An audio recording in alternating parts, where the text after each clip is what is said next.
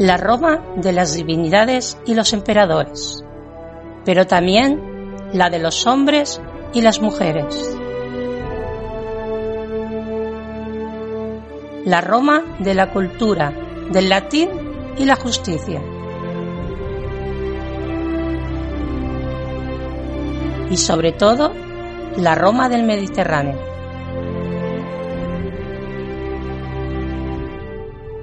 Bienvenidas, bienvenidos al Ignum en Roma.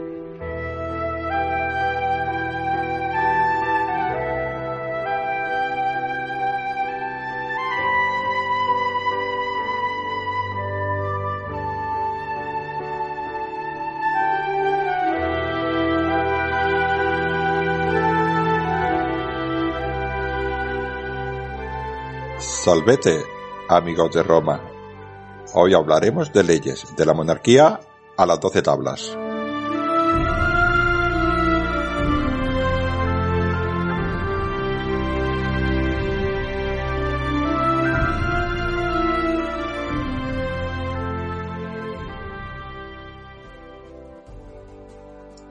El que quebrantase contratos será castigado con la pena de duplo. El comprador no adquiere el dominio de la cosa vendida, aunque le haya sido entregadas, hasta tanto que satisfaga el precio o dé fianza de satisfacerlo. La mujer que, aunque no esté unida por las leyes con un varón, esté en poder de éste voluntariamente un año, sin haber salido de su casa tras noches, se considera esucápida y como tal es tenida como mujer propia. Ley de las doce tablas.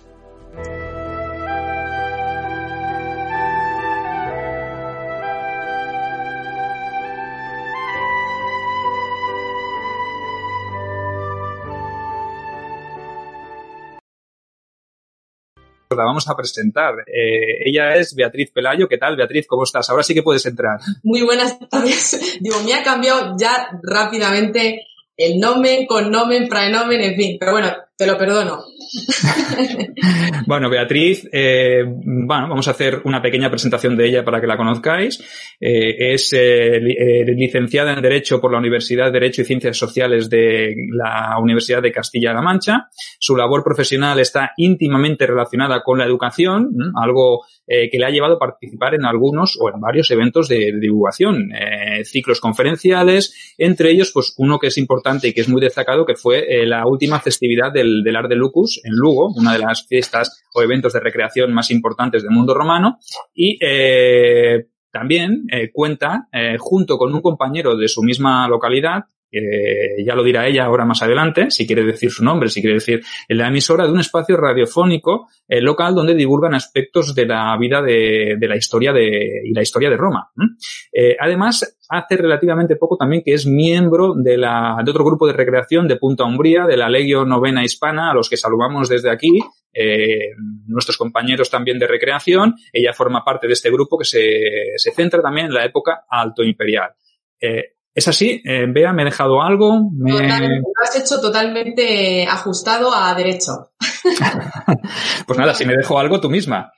No, no, eh, las presentaciones eh, en cuanto a mi persona, bueno, pues mm, como ya sabéis los que me conocéis, pues eh, como bien ha dicho Sergio, eh, soy licenciada en Derecho. normalmente los licenciados en Derecho tenemos que sufrir en, alguna ocasión, pues, eh, esto que vamos a tratar hoy, el derecho romano, que para mí me parece una absoluta maravilla y hay que volver a recuperar el, derecho eh, senso estricto, ¿no? Porque eh, somos romanos y lo que no nos damos cuenta es que hacemos cosas eh, en nuestro día a día que, se asimilan muchísimo a lo que hacían los antiguos romanos, sobre todo en el, en el ámbito, por ejemplo, de negocios jurídicos o, eh, cuando vamos a hacer algún tipo de compraventa. Estas instituciones ya se regulaban en, en el derecho romano. Eh, o, por ejemplo, al, algún problema con, con el vecino, eh, con algún servi con algún predio o con, con algún fondo. estoy hablando, por ejemplo, de, de, las extensiones de terreno que ya tendremos oportunidad de hacer y de ver. Y ante todo, agradeceros que, que hayáis tenido a bien invitarme Para mí es un verdadero honor. Considero que, sois eh, maravillosas personas, en primer lugar. Eh, sobre todo tenéis ese bagaje profesional, eh, recreáis, divulgáis la historia y pienso que es muy importante que, se dé valor a lo que hacemos. Hace poquito estuvimos hablando, ¿verdad?, sobre cuán importante es la, divulgación de, la historia de Roma y sobre todo en este ámbito que poco se conoce. El derecho es un aspecto que escasamente se recrea, que escasamente se divulga porque da la sensación como que lo que has comentado, Sergio, que, bueno, pues nos va a contar aquí un tostón de leyes o un amplio compendio aquí de normas jurídicas que no vienen al caso o no las entiendo. Y el derecho es muy bonito y lo vais a entender en cuanto demos comienzo a, a la charla. Cuando me deis paso, si queréis, pues comenzamos, porque vamos a empezar a divagar y ya sabéis que el tiempo... Yo, yo quería, para que se me escucha un poco mejor, yo quería hacer dos preguntas serias. Eh, la primera, la primera que es seria, que es seria de verdad, es cómo te dio por el mundo de la recreación.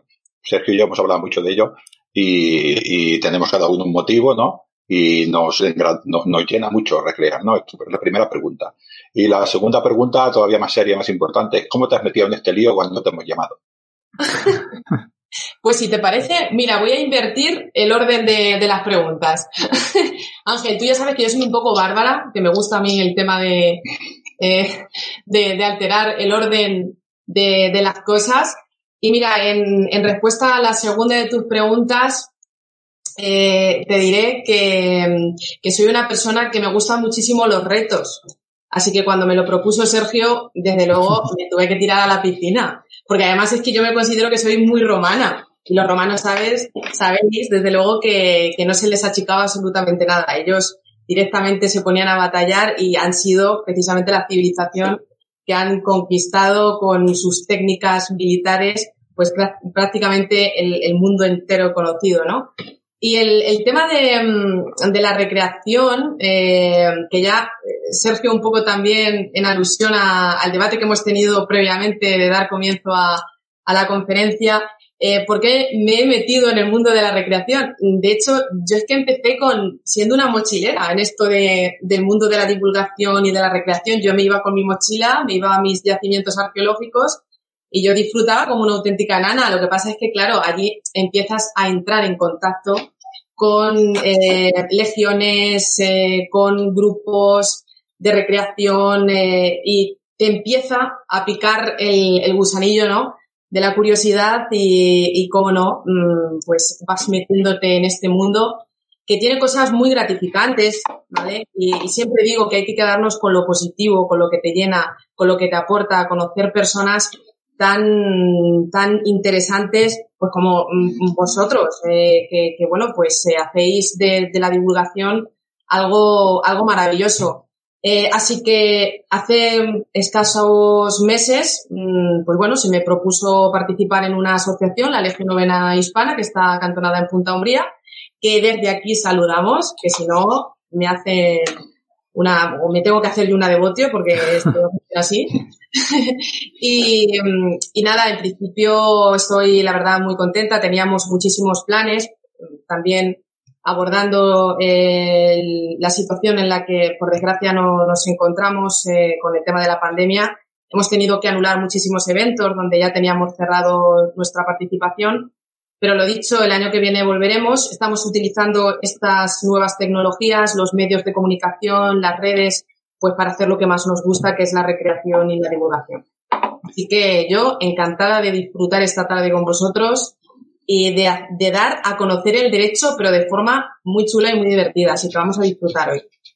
Oye, pues encantados, ¿eh? el placer es nuestro. Ya, ya nos vinimos también arriba nosotros retando aquí al personal, que somos también de sangre caliente, retamos a todo el mundo. Tú fuiste la primera en cogernos el guante. También es verdad que vendrán más personas, más invitados que también nos cogieron el guante. Eh, evidentemente te agradecemos que hayas, eh, bueno, te hayas tomado la molestia de venir a visitarnos. Ya sé que lo haces encantada. Nosotros estamos encantadísimos de contar con tu presencia, que también hace falta que las mujeres os metáis en el mundo de la divulgación, que aunque estéis, lo que es verdad es que eh, lo que queremos es que participéis y que esto no sea un mundo de hombres, porque realmente eh, a veces tendemos a caer en el, en el error de que eh, solo los hombres son los que divulgan, los que salen haciendo charlas, los que hacen, participan en los grupos de recreación y ya sabes tú muy bien como miembro del grupo de recreación que la parte de las mujeres y la recreación de la vida civil, de las ornátriques como hicimos en nuestro grupo es muy importante y las mujeres, mm, esto es un mundo para todos. Y cuando nosotros te invitamos a venir aquí, también es para que, porque queremos que en nuestro canal, en nuestra página, eh, nuestras charlas, también se vean caras y voces femeninas, y voces femeninas que saben muchísimo. Entonces, este es tu caso y desde aquí ya le pido disculpas a tu madre porque se ha puesto aquí, me ha puesto en, Facebook Beatriz Pelayo, no Beatriz León. Eh, yo creo que tu madre, Paqui, disculpa, eh, pero es que ha sido tu hija que se ha colado al principio cuando yo he nombrado a otra Beatriz que también estaba por aquí. Mis disculpas, eh, no volverá a suceder y nada, que no me mande las legiones. Que no.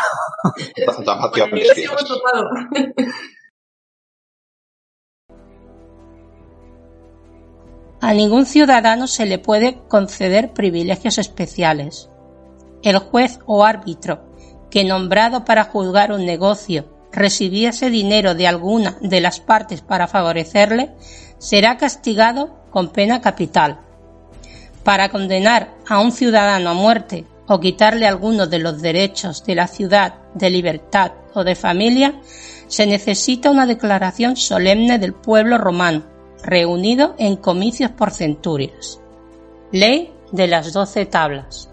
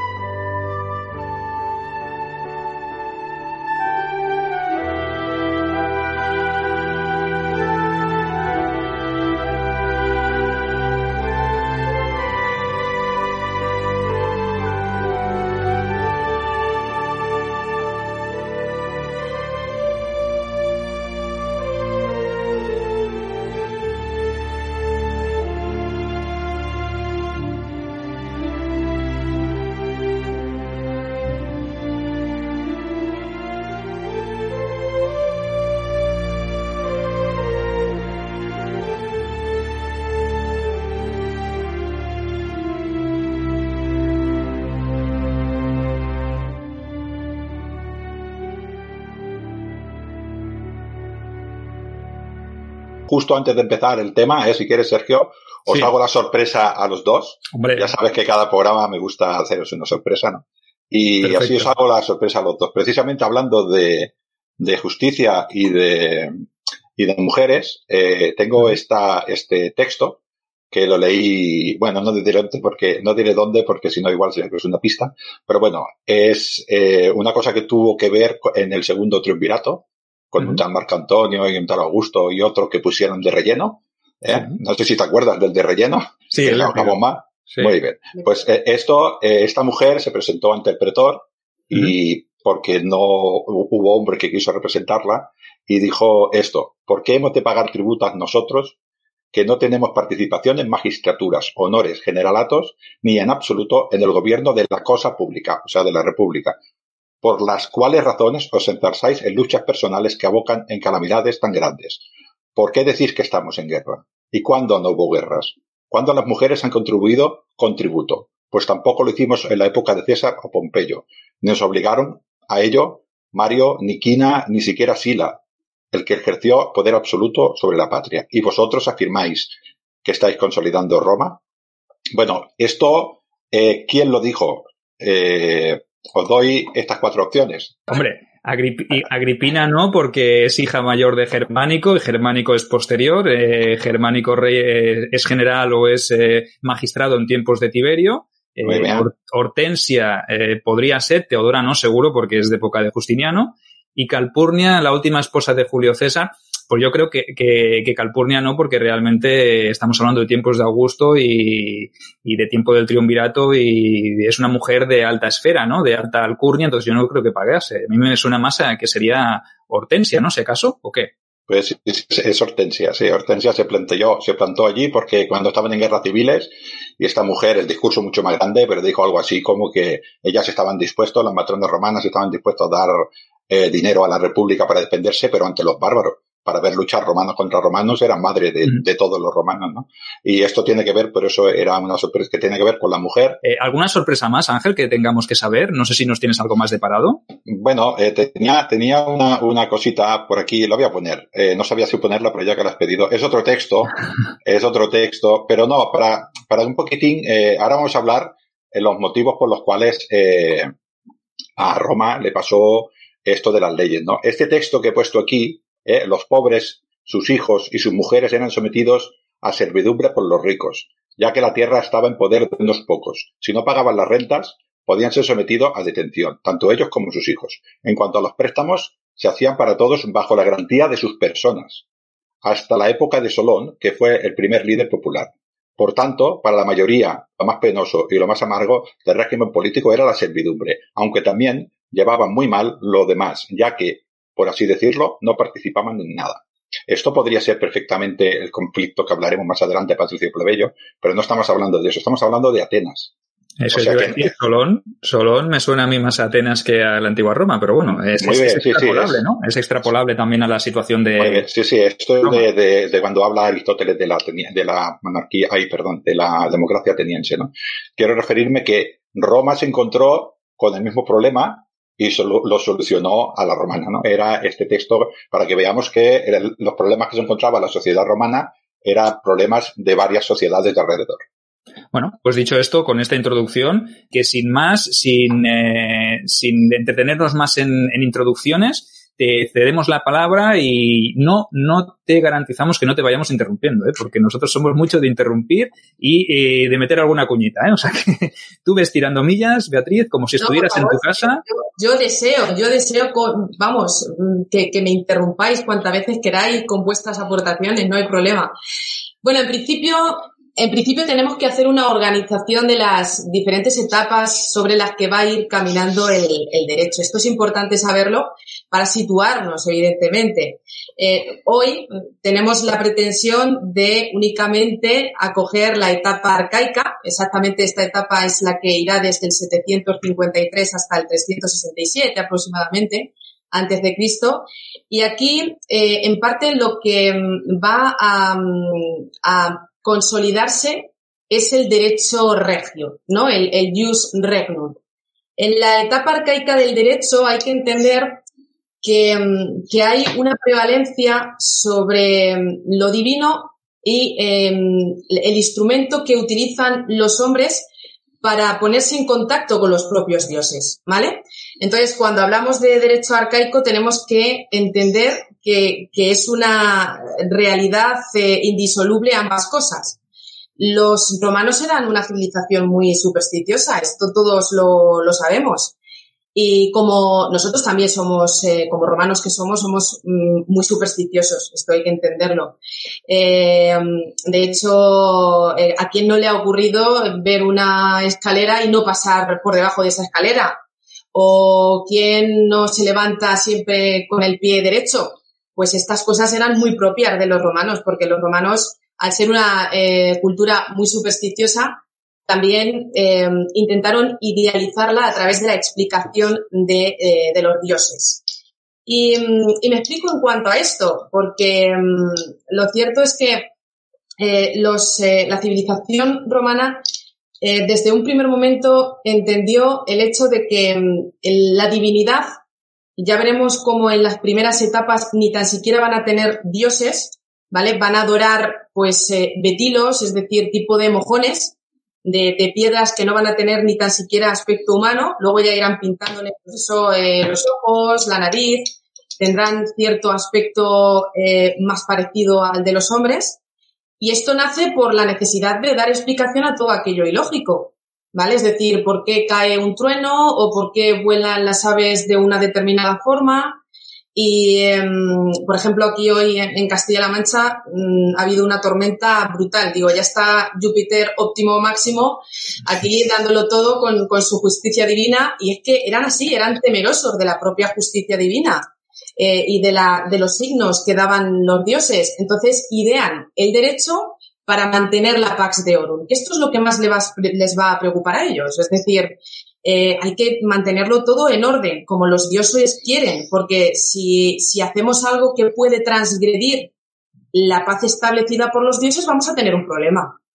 Y no solo por el hecho del sujeto que ha osado perturbar esa Pax de Orun, sino que eh, el hecho de encolerizar a los dioses puede afectar a la Kivitas, y eso no lo queremos. Eh, afectar a la Kivitas puede eh, traer como consecuencia, por ejemplo, una, una plaga que afecte a nuestros campos o, por ejemplo, em, a través de una epidemia, de una peste, que diezme la población o, o lo que es peor aún, una invasión enemiga. Mucho cuidado con eso. Entonces, claro, los romanos van a idear el derecho con la necesidad de confraternizar con los dioses. Y es que el derecho no es más que un contrato jurídico, un contrato de expiación a título expiatorio, y por eso hay que entender el derecho desde dos puntos de vista, como lo entendían nuestros abuelos, los romanos. Por un lado se encuentra el ius, ¿vale? El, derecho mm, que crean los hombres como sociedad, y por otro lado está el fas, que es el orden establecido por las divinidades. Y ambos tienen que estar en equilibrio. Ambos tienen que estar en equilibrio para garantizar esa pax de Orun. Si hay una perturbación, pues entonces tenemos encolerizado a los dioses y es lo que no queremos, ya hemos repetido. Em, entonces, el derecho arcaico se va a personificar en la figura del rex. Y el rex va a concentrar todo el poder jurisdiccional.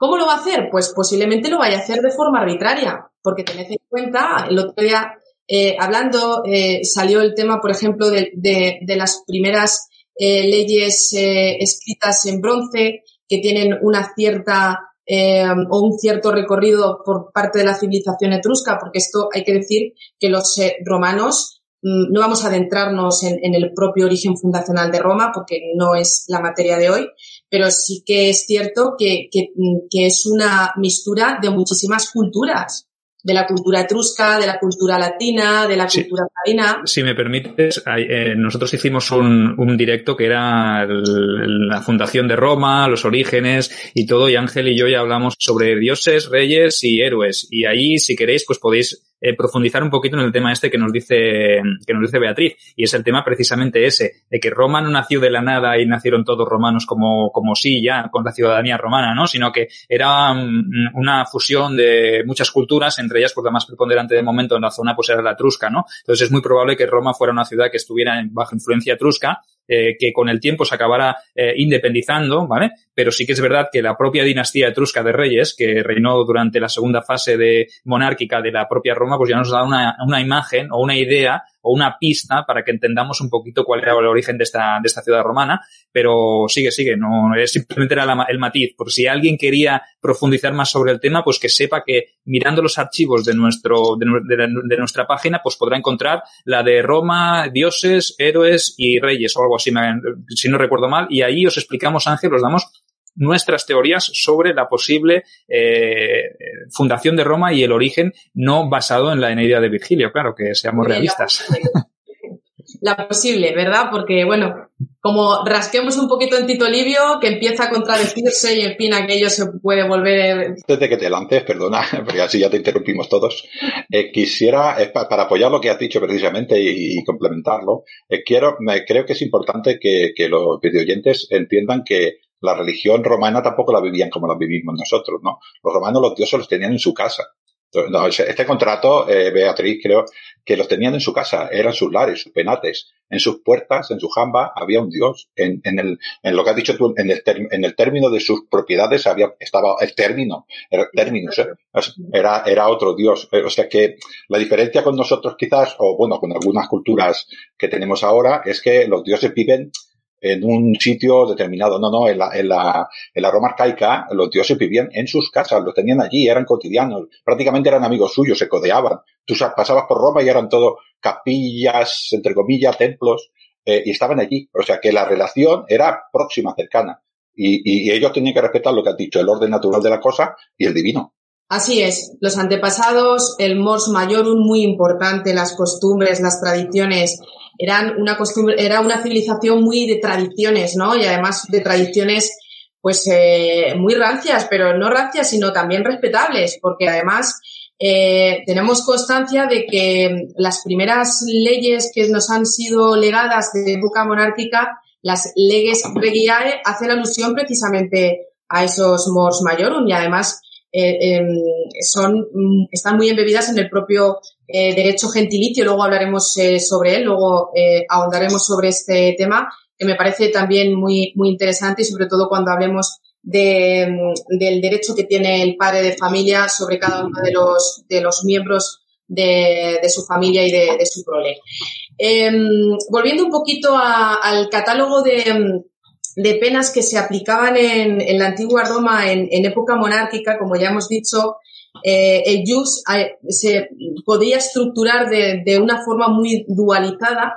Por un lado, tendríamos los crímenes especialmente peligrosos que podían, mm, como ya hemos dicho, perturbar gravemente eh, la paz divina y esto no podía ser de alguna forma mm, vuelto a su, a, su, ser a través de un simple piato. Me explico, es decir, eh, las infracciones leves, es decir, los esquelus expiabile, se podían, los delitos expiables, se podían, por tanto, resolver a través de un simple sacrificio, ¿vale?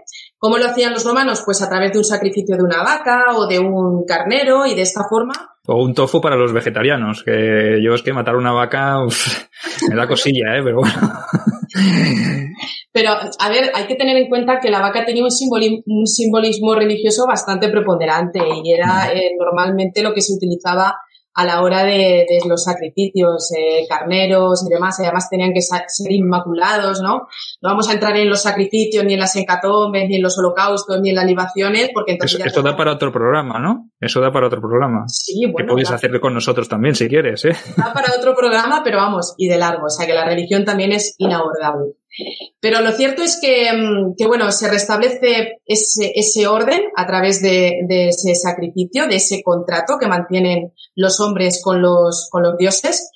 Y, mm, hay muchísimas normas al respecto de esto. Mirad, se, se cree que en tiempos del rey Numa Pompilio, hablando de dinastías, la viuda que se casaba antes de haber terminado el tiempo de luto eh, tenía que sacrificar una vaca preñada, no valía cualquier eh, animal, ¿vale? Tenía que estar preñada para sacrificarla, en este caso a la diosa Telo, que es la diosa de, mm, de la tierra, la diosa terrenal de los subterráneos, ¿no? Precisamente haciendo alusión a donde reposan los cadáveres. Fijaos qué cosa tan, tan curiosa. Incluso Dioniso de Alicarnaso, del que podemos extraer muchísima información del derecho arcaico, nos habla de otra norma donde, al parecer, el marido que hubiera repudiado sin causa justificada alguna a su mujer tenía la obligación de hacer un sacrificio a la diosa Demeter y además tenía que pagarle a la mujer repudiada. ¿Mm? Aquí, bueno, ya está lo de las pensiones alimenticias, que no vamos a empezar a entrar porque si no nos vamos ya de madre. Em, otra ley serbiana, recordamos un poquito que Servio Tulio fue el que instauró el censo, ¿no? Y, lo instauró y lo hizo muy bien porque dijo, voy a tener controlado a toda la ciudadanía romana. No me importa que sea, una, que sea un índice demográfico, lo que yo quiero saber es cuánto dinero tiene la ciudadanía. Era como una especie de, pues, registro del fisco, ¿no? Para así tener controlado la cantidad de, dinero que podían tener, en este caso, cada uno de los ciudadanos y también para luego llevarlos a levas militares, que esto también nos interesa, que, Roma terminará por convertirse en una superpotencia y eso hay que sufragarlo. Bien, entonces, eh, el CESO nace en parte con esas, con esos objetivos. Entonces, eh, hay registrada una, una lex serbiana que nos dice que el que transgreda con la confiscación de los bienes y con la reducción de los mismos será sometido a esclavitud. Precisamente aquí nace el, el hecho ya de, de transgredir um, la veracidad a la hora de decir cuántos eh, bienes inmuebles y bienes muebles tienes en propiedad. O sea, aquí hay defraudadores de Hacienda, vamos, en toda regla, ¿no? Los proto, proto defraudadores, ¿no? Sí, la defraudación de Hacienda, pues ya la registraban ¿eh? en tiempos de, de Servio Tulio, es curioso. Y bueno, pues eh, estos son mm, los delitos menores, vamos a decirlo así, ¿vale? Y luego estaban los que evidentemente eran muy graves, que no, eh, no consistían únicamente en restablecer el orden de la paz a través de un simple sacrificio. Aquí había que hacer algo más. Y se registra en tiempos también de Numa Pompilio un tormentum, fijaos ya hasta el propio nombre da un poco de miedo, tormentum, que se llamaba Consecratio Capitis et Bonorum y consistía en que cuando se hacía un negocio jurídico entre un patrón y eh, sus correspondientes clientes y ambos eran culpables porque habían desatendido sus obligaciones jurídicas, fijaos qué importancia le daban los romanos a las transacciones mercantiles, entonces tenían que ser objeto de expiación a Júpiter subterráneo. Es decir, podían darse muerte unos a otros y de esta forma eran el propio objeto del sacrificio. Bueno. De forma más curiosa. Teniendo en cuenta que las penas leves te condenaban a la esclavitud, eh, las penas graves eh, acababan con tu vida. O sea que realmente estamos viendo una diferenciación bastante clara entre lo que era más leve y lo que era más grave, ¿no? Y, y yo imagino eh, sin hacer aquí eh, de abogado del diablo, porque no es mi intención, ¿no? Por, las leyes eran iguales para los que eran de la clase alta, los patricios, eh, o, o, para los plebeyos, porque yo imagino que eh, habría una protección de los hombres más adinerados, ¿no? Pues como existe prácticamente hoy en día, ¿no? Que el derecho, aunque es igual para todos, siempre hay gente que tiene unas garantías y unas ventajas sobre los demás. Bueno, de hecho es igual para todos, mm, pero en tiempos lejanos no era así. O sea, tenías que tener suerte hasta para la hora de nacer en, en la antigua Roma. Porque el que era esclavo, el que era liberto, el que era inmigrante, se podía ser sometido a todo tipo de supplicium, tormentum y demás. Ahora un ciudadano romano, cuidado, que a ese, eh, ese estaba amparado precisamente por el propio derecho quirino, por el jus quiritium, que se llamaba. Entonces, por el propio derecho gentilicio de tener la propia ciudadanía romana.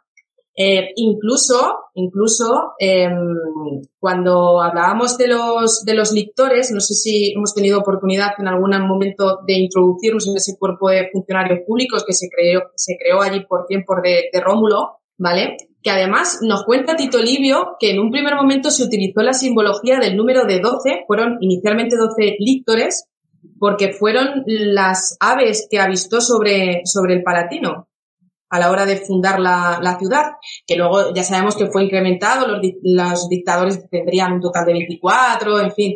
Pues bueno, eh, sabéis que mm, los lictores llevaban eh, unas eh, tipo de, instrumento, ¿no? Donde simbolizaba el, el propio mm, designio jurisdiccional que iban a aplicar precisamente eh, conformado por unas varillas de abedul que estaba eh, recubierto, perdón, con una especie de, de banda eh, púrpura o, roja y mmm, en, en, el propio recinto sagrado de Roma mmm, no llevaban el hacha porque ahí no se podía justiciar, no se podía llevar a cabo la ejecución de las condenas a las que habían eh, sido sometidos ciudadanos romanos. Los ciudadanos romanos, en el caso de ser ajusticiados, se hacía extramuros, ¿vale? Porque no se podía, por tanto, verter sangre de un ciudadano romano dentro del pomerium del recinto sagrado de Roma.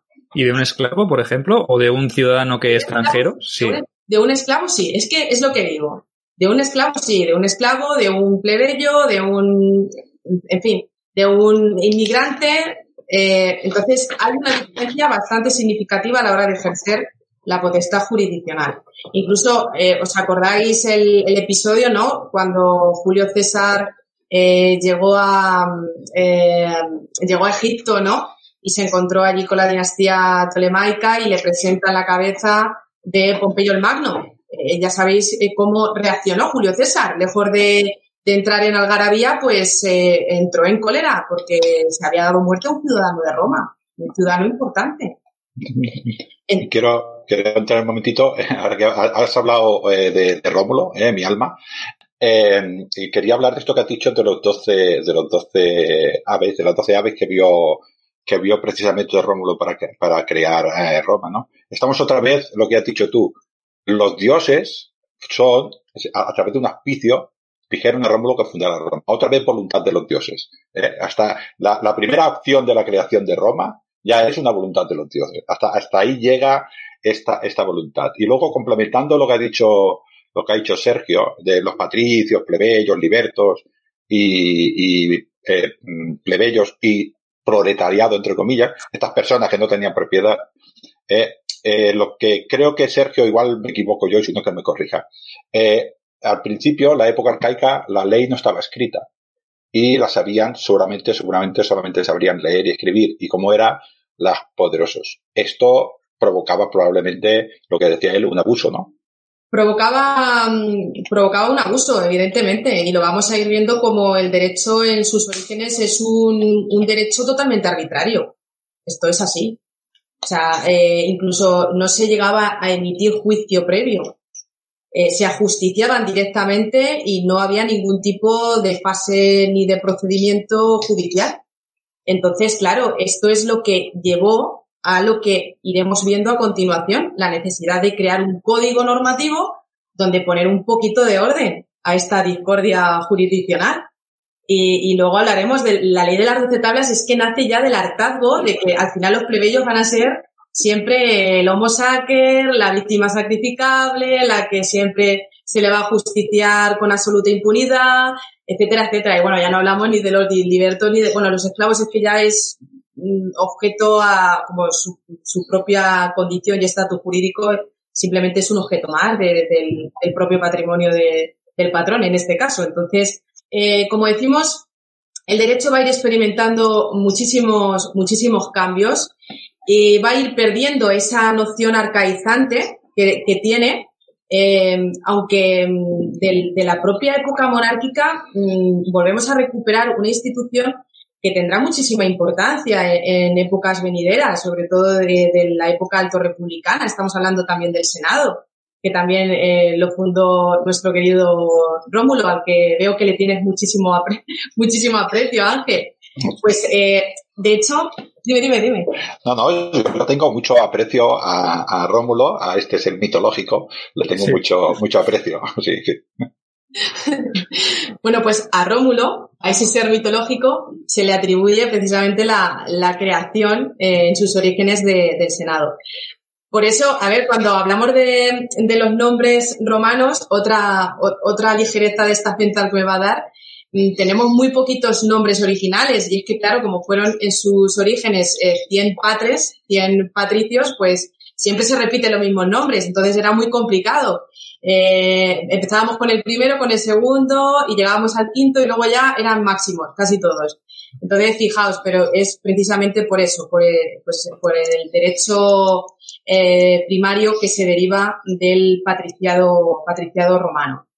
Antes de, antes de continuar, si me permites, yo, yo quería hacer una apreciación para nuestros videoyentes que a lo mejor eh, deben ser conscientes de, del, del, del, sistema eh, que está definiendo Beatriz. Y es que hoy en día estamos acostumbrados a un sistema con unas garantías procesales, ¿no? Y evidentemente esas garantías procesales, eh, quizás en tiempos eh, del Principado, de la República, ya empieza a haber algo de representación de abogados, eh, un proceso judicial más claro, donde el acusado tiene derecho a defenderse, se puede mm, costear un abogado que puede hablar por él, se pueden presentar unas pruebas periciales, etcétera, etcétera. En este momento, lo que quiero que quede claro, que es lo que has definido tú muy bien, es que todo ese proceso no existía, sino que una persona, una figura que desconocía seguramente el caso porque no había ninguna prueba ni servían de nada esas pruebas que pudiese aportar nadie, decidía si uno era culpable o era inocente, ¿no? Y en este caso eh, se decidía en base al poder económico seguramente, porque si yo soy patricio y denuncio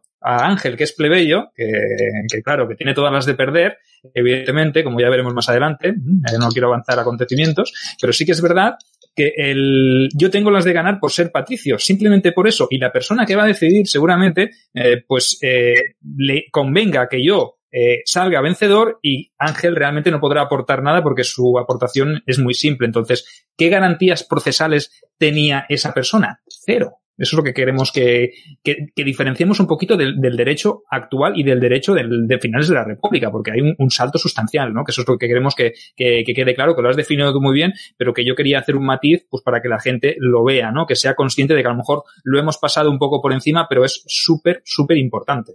Sí, es súper importante y además eh, es que como todo se monopoliza en, manos de los patricios, pues incluso el propio ejercicio jurídico, el de los abogados, ¿quién los va a ejercer? Pues los patricios.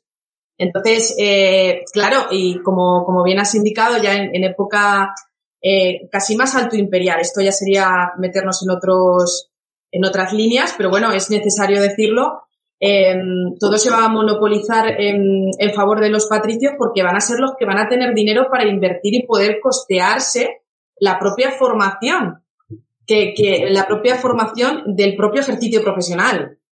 Pero déjame decir que, hay una institución que no podemos pasar por alto, que es la base de nuestra propia apelación judicial en, las, las fórmulas que, que hoy día se implantan en nuestros tribunales, que es la apelación, siempre que hablamos de una primera instancia y hay una posibilidad de recurrir en apelación una sentencia cuando no se ajusta eh, a nuestras propias pretensiones, pues estoy asistía en Roma. Por ejemplo, la provocatio ad populum, que es la apelación que se implantó a través de la Lex Valeria de Provocaciones del 529 a Turbe Condita, en la que se señalaba precisamente que un ciudadano romano, fijaos, un ciudadano romano que había sido condenado a la pena capital impuesta por un magistrado, un imperium, muy importante, es decir, no valía cualquier magistrado, tenía que ser el magistrado con la mayor potestas, con el mayor imperio.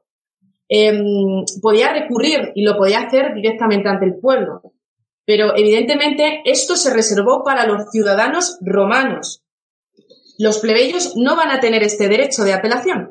Es lo que decimos de esas diferencias sociales que van a estar tan definidas y que hasta que no sucedan las guerras de, secesión, como veremos luego a continuación, pues no va a haber eh, ese equilibrio eh, jurídico entre una clase y otra. Eh, para que veáis cómo ese beneficio de apelar al pueblo, de recurrir, de incluso salir libre de esa condena, solo se va a reservar para los ciudadanos de Roma. Es que, lo, vuelvo a reiterar, hay que tener muchísima suerte de nacer en Roma y nacer siendo ciudadano romano. ¿eh? Entonces, que era un tribunal ejercido por propios patricios que eran los que decidían si este patricio era culpable o no. Entonces, ahí está un poco el, tongo, ¿no? El, el quid de la cuestión, porque eh, si los que tienen que decidir son de tu clase, evidentemente, si un plebeyo ya, pongamos que no tenga derecho, pero que consigue por X motivos que se le pueda decidir eh, si que un, que un tribunal popular, por decirlo de alguna manera que se entienda, porque es lo más similar que podríamos eh, encontrar, eh, decida si tú eres culpable o no. Y el delito es eh, contra un contra un patricio. Hostias, que estás, estás condenado a muerte. ¿eh? no hay. Sí, vale, pues eh, si os parece, vamos a ir dejando el, la etapa arcaizante del, del derecho nos vamos a adentrar del juramento de los Horacios, que no quiero pasar a la, a la época de la República sin hacer alusión a este primer juicio documentado que tenemos gracias a Tito Livio y que es una maravilla porque además eh, yo lo tengo, este, este cuadro en mi despacho, me encanta, es, es el, el patriotismo romano en su máxima expresión pues eh, como, como bien nos decía, nos vamos a adentrar nada, una pincelada muy básica para entender y poner a los videoyentes un poco en situación. Eh, estamos en, en, época de Tulio Hostilio. Como bien sabemos, Tulio Hostilio era un rey muy beligerante, muy hostil. Eh, estuvo constantemente durante su dinastía en conflicto perpetuo con muchísimas civilizaciones del Lacio, entre ellas le declaró la guerra a Alba Longa y eh, este fue el conflicto que dio origen precisamente a este enfrentamiento entre dos facciones. De un lado los Horacios eh, y de otro lado los Curiacios, ¿vale? Horacios romanos, Curiacios albanos. Y, ocurre que, bueno, ahí lo que se representa es precisamente el momento en el que los Horacios están, eh, están mostrando que van a consagrar su propia vida, si es necesario, en pro de la, propia libertad de Roma. Entonces, eh, ocurre que en un primer asalto resultan muertos dos de los eh, Horacios, solo sobrevive Publio Horacio, y eh, los Curiacios se mantienen con vida, pero gravemente heridos. Entonces, en el último asedio, Publio Horacio logra sesgarle la vida a los Curiacios y mm, se cuenta un episodio mm, muy dantesco, por decirlo de alguna forma, donde Publio Horacio regresa al hogar con el manto eh, que eh, le había arrebatado al curiacio asesinado y curiosamente era el manto del el marido de su hermana. Entonces este le quita la vida a su hermana porque eh, exclama Tito Livio que Publio Horacio dijo que deba morir la mujer romana que llore a un enemigo, evidentemente. Entonces se lleva a juicio y como digo es el primer juicio documentado porque nos indica que, que, fue el rey el que ordenó a los líctores que lo prendieran. Eh, posteriormente, como decimos en esta época, los juicios se van a desarrollar al aire libre. Esto también es muy importante. Tiene un simbolismo religioso muy curioso y es que como el rey es el intermediario de los dioses, los dioses tienen que controlar cómo se está llevando a cabo la justicia en, el, en la tierra, ¿vale? En los aspectos mundanos, como decimos.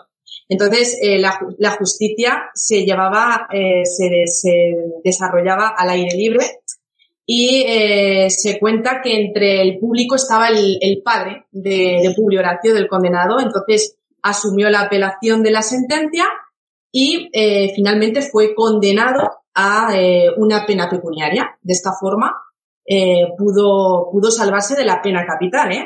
Hombre, había matado a los tres curiacios. Yo creo que es un héroe para Roma, ¿no? Realmente, si encima le castigan por, bueno, vale que, que, que arrebató la vida a su hermana, pero ahí estamos hablando de un, de un, entorno un poco también mítico, ¿no? Hay, hay un poco de, quizá Tito Livio le puso un poco de salseo al tema, ¿no? ¿Entiendo? Sí.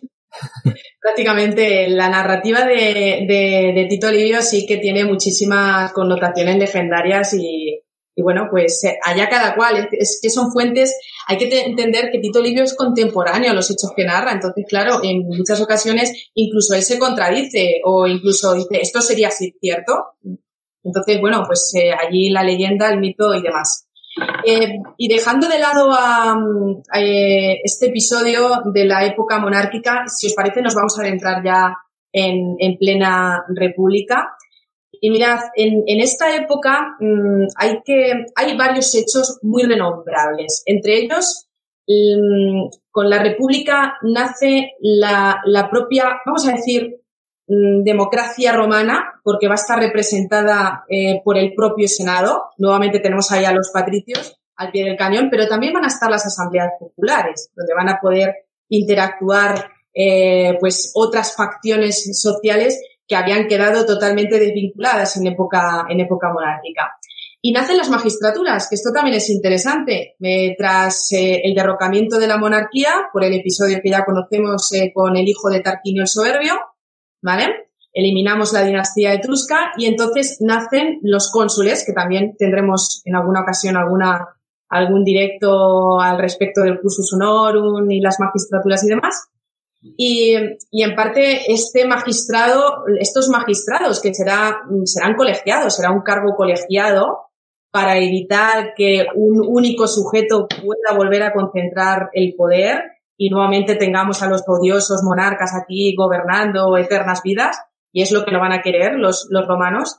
Entonces idean este, esta fórmula de, de gobernar Roma, pero se cree que posiblemente la magistratura del consulado no fue la primera en su origen, sino que existió otra llamada Praetor Maximus, y es que tenemos constancia que a finales del siglo I, mm, antes de Cristo, se descubrieron unas, eh, perdón, se, mm, se, transcribieron las fasti consulares.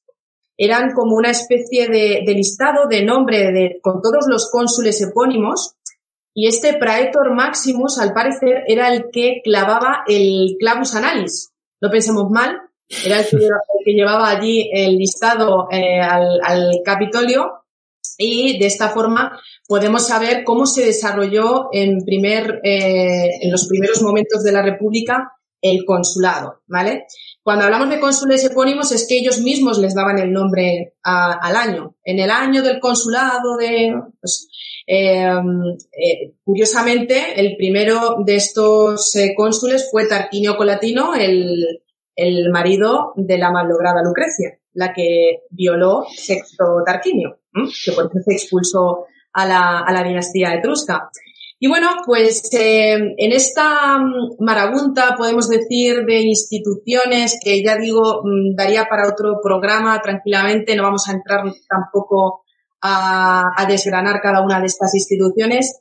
Nos vamos a centrar ahora en, algo mm, muy necesario que ocurrió en época alto republicana y fue Quizás, quizás eh, solo una puntualización. Eh, tiene razón todo lo que, pero cuando acabó la República es para un poquitín para profundizar, para, para que nos quede claro. Eh, lo de las asambleas es verdad que era una democracia porque la gente participaba así, pero todas estas magistraturas al principio que los evidentes sepan que era solo de patricios. ¿eh? Los demás no podían, podían, dijéramos, pertenecer a, las curias, podían, ay, perdón, a los comicios y tal, pero solamente se podía presentar a esta magistratura que fueron creciendo, cambiando de nombre y con poderes y tal durante todo este tiempo, solo patricios. Y esto es un problema. Es un problema, exactamente, es un problema. Porque, a ver, hay que tener en cuenta que, que al monopolizar mm, todas las magistraturas, todos los cargos, los sacerdocios, también eran de los patricios y, los plebeyos al final dijeron, bueno, estamos aquí trabajando las tierras, eh, pagando los impuestos, em, no tenemos ni tan siquiera el derecho de contraer matrimonio con los patricios. Al final, lo que se crea al respecto del patriciado es una cultura endogámica donde mm, no se mezcla la sangre, es eh, la cultura rancia de, mantener siempre eh, el predominio, ¿no? De, la propia civilización. Entonces, los plebeyos se aburren de esto, se aburren de, no poder ni tan siquiera acceder al ager publicum, que es al respecto de, las eh, tierras que se iban atesorando por las conquistas, por los dominios que ya iban adquiriendo eh, los romanos con sus campañas bélicas. No tenían derechos mm, para absolutamente nada, ya hemos visto, ni, ni el derecho de, al provocatio ad populum, ni derechos sociales, eh, al final se dan cuenta de que están engrandeciendo, vamos a decir así, internamente Roma, pero a coste cero. Entonces, eh, se enfadan, evidentemente, se enfadan y, deciden recluirse, recluirse en el Aventino. Y aquí nos cuentan también las fuentes clásicas que incluso el Senado se preocupó porque ellos iban a fundar una ciudad en el Aventino. Ellos querían totalmente desvincularse de todo lo que fuera el patriciado romano, eh, crear su propia eh, ciudad, mm, sus propias heredades, eh, tener sus propias explotaciones de tierra, apacentar sus propios campos y desvincularse totalmente de la política romana del patriciado, de la oligarquía, ¿no?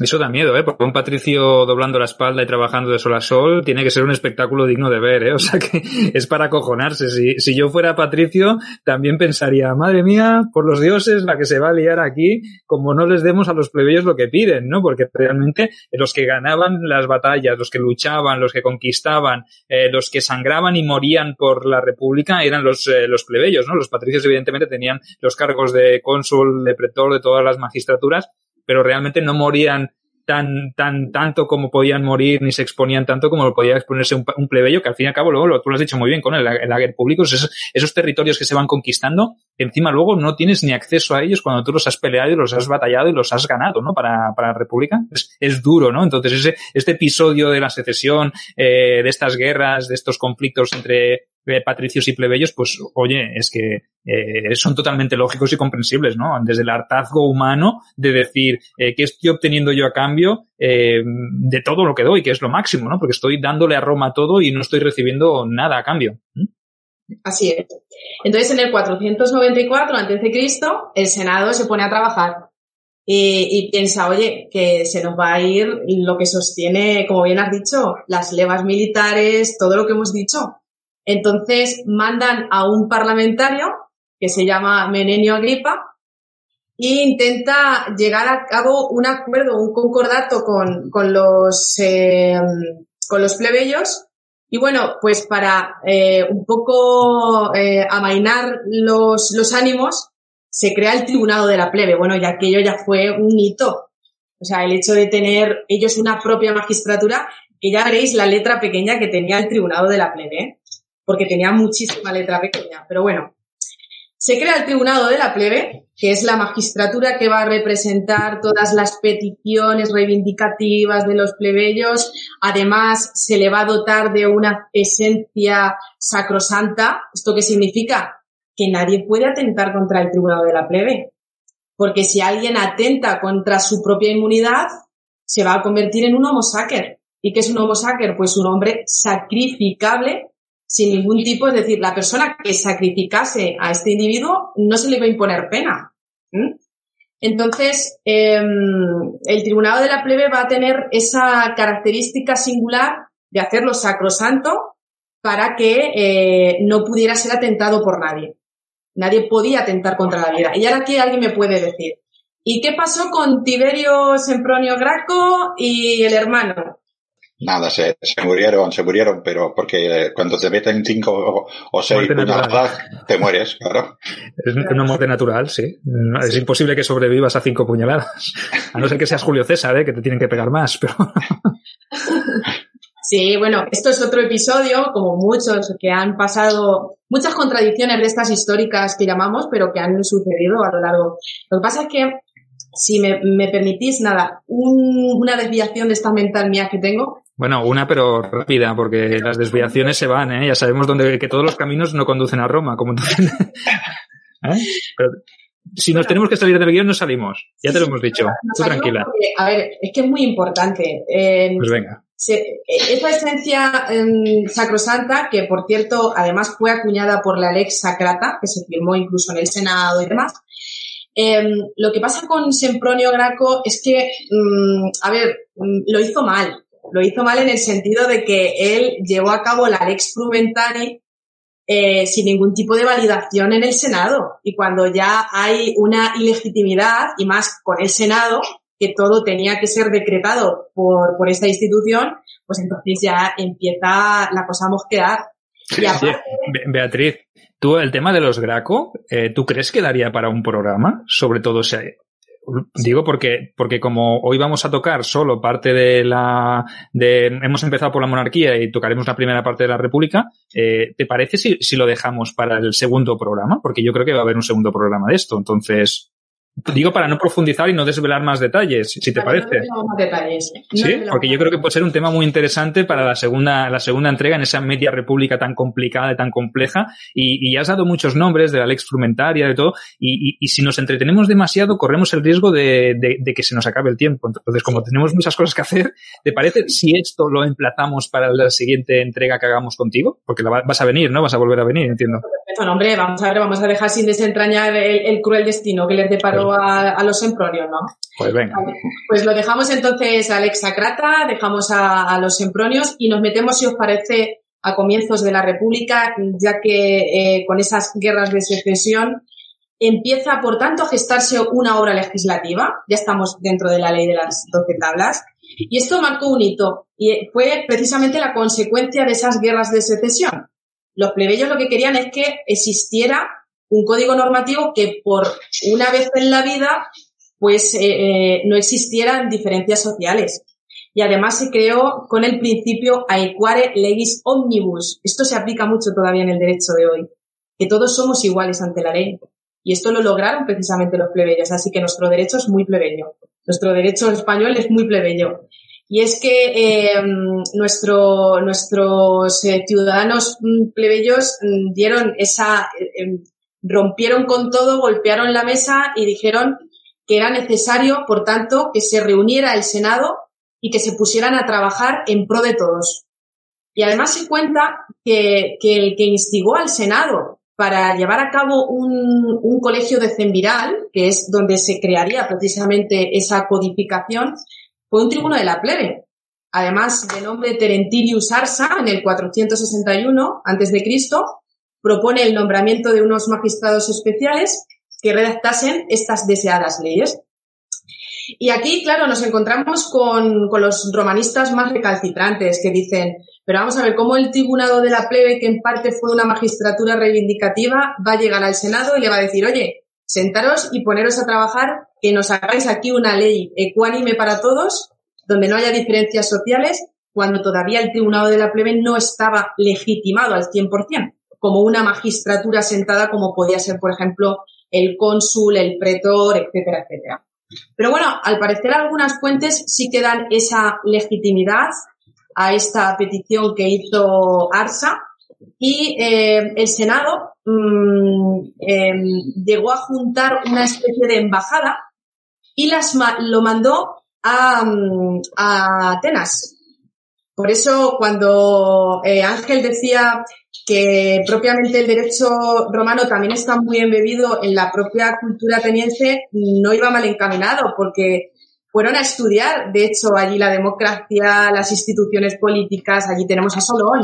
Quisiera. Ángel, Ángel, no deja las cosas al azar, ¿eh? Yo pienso que Ángel es un tío que, que va muy rodado por la vida, ¿eh? O sea que eh, no, lo, no, le, no le menospreciemos aquí, ¿eh? Solo un poquito. Eh, creo, eh, tú sabes más que yo sobre todo de leyes. Creo que un poquitín antes eh, he dicho eh, que el Tribunal de la Plebe no era una magistratura, dijéramos, eh, al 100%, ¿no? Creo que un poquitín antes de todo, de que este, este, este hombre, este Tribunal de la Plebe fuera delante del Senado, decirle, eh, hacer esto por escrito, porque nos engañáis cada vez que queréis. Creo que un poquitín antes hubo una ley, no me acuerdo el nombre, fue por el, eh, bueno, un poco antes, ¿eh? 10 o 15, 20 años antes, que consiguió que el tribuno de la plebe lo eligiera solo la plebe.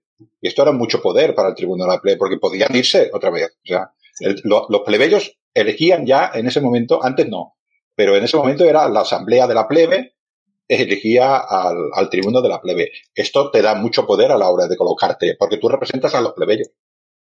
Claro, es que, a ver, el tribuno de la plebe inicialmente eh, era nombrado en Comitia Quenturiata. ¿Y quién estaba en Comitia Quenturiata? Ah, amigos, los patricios.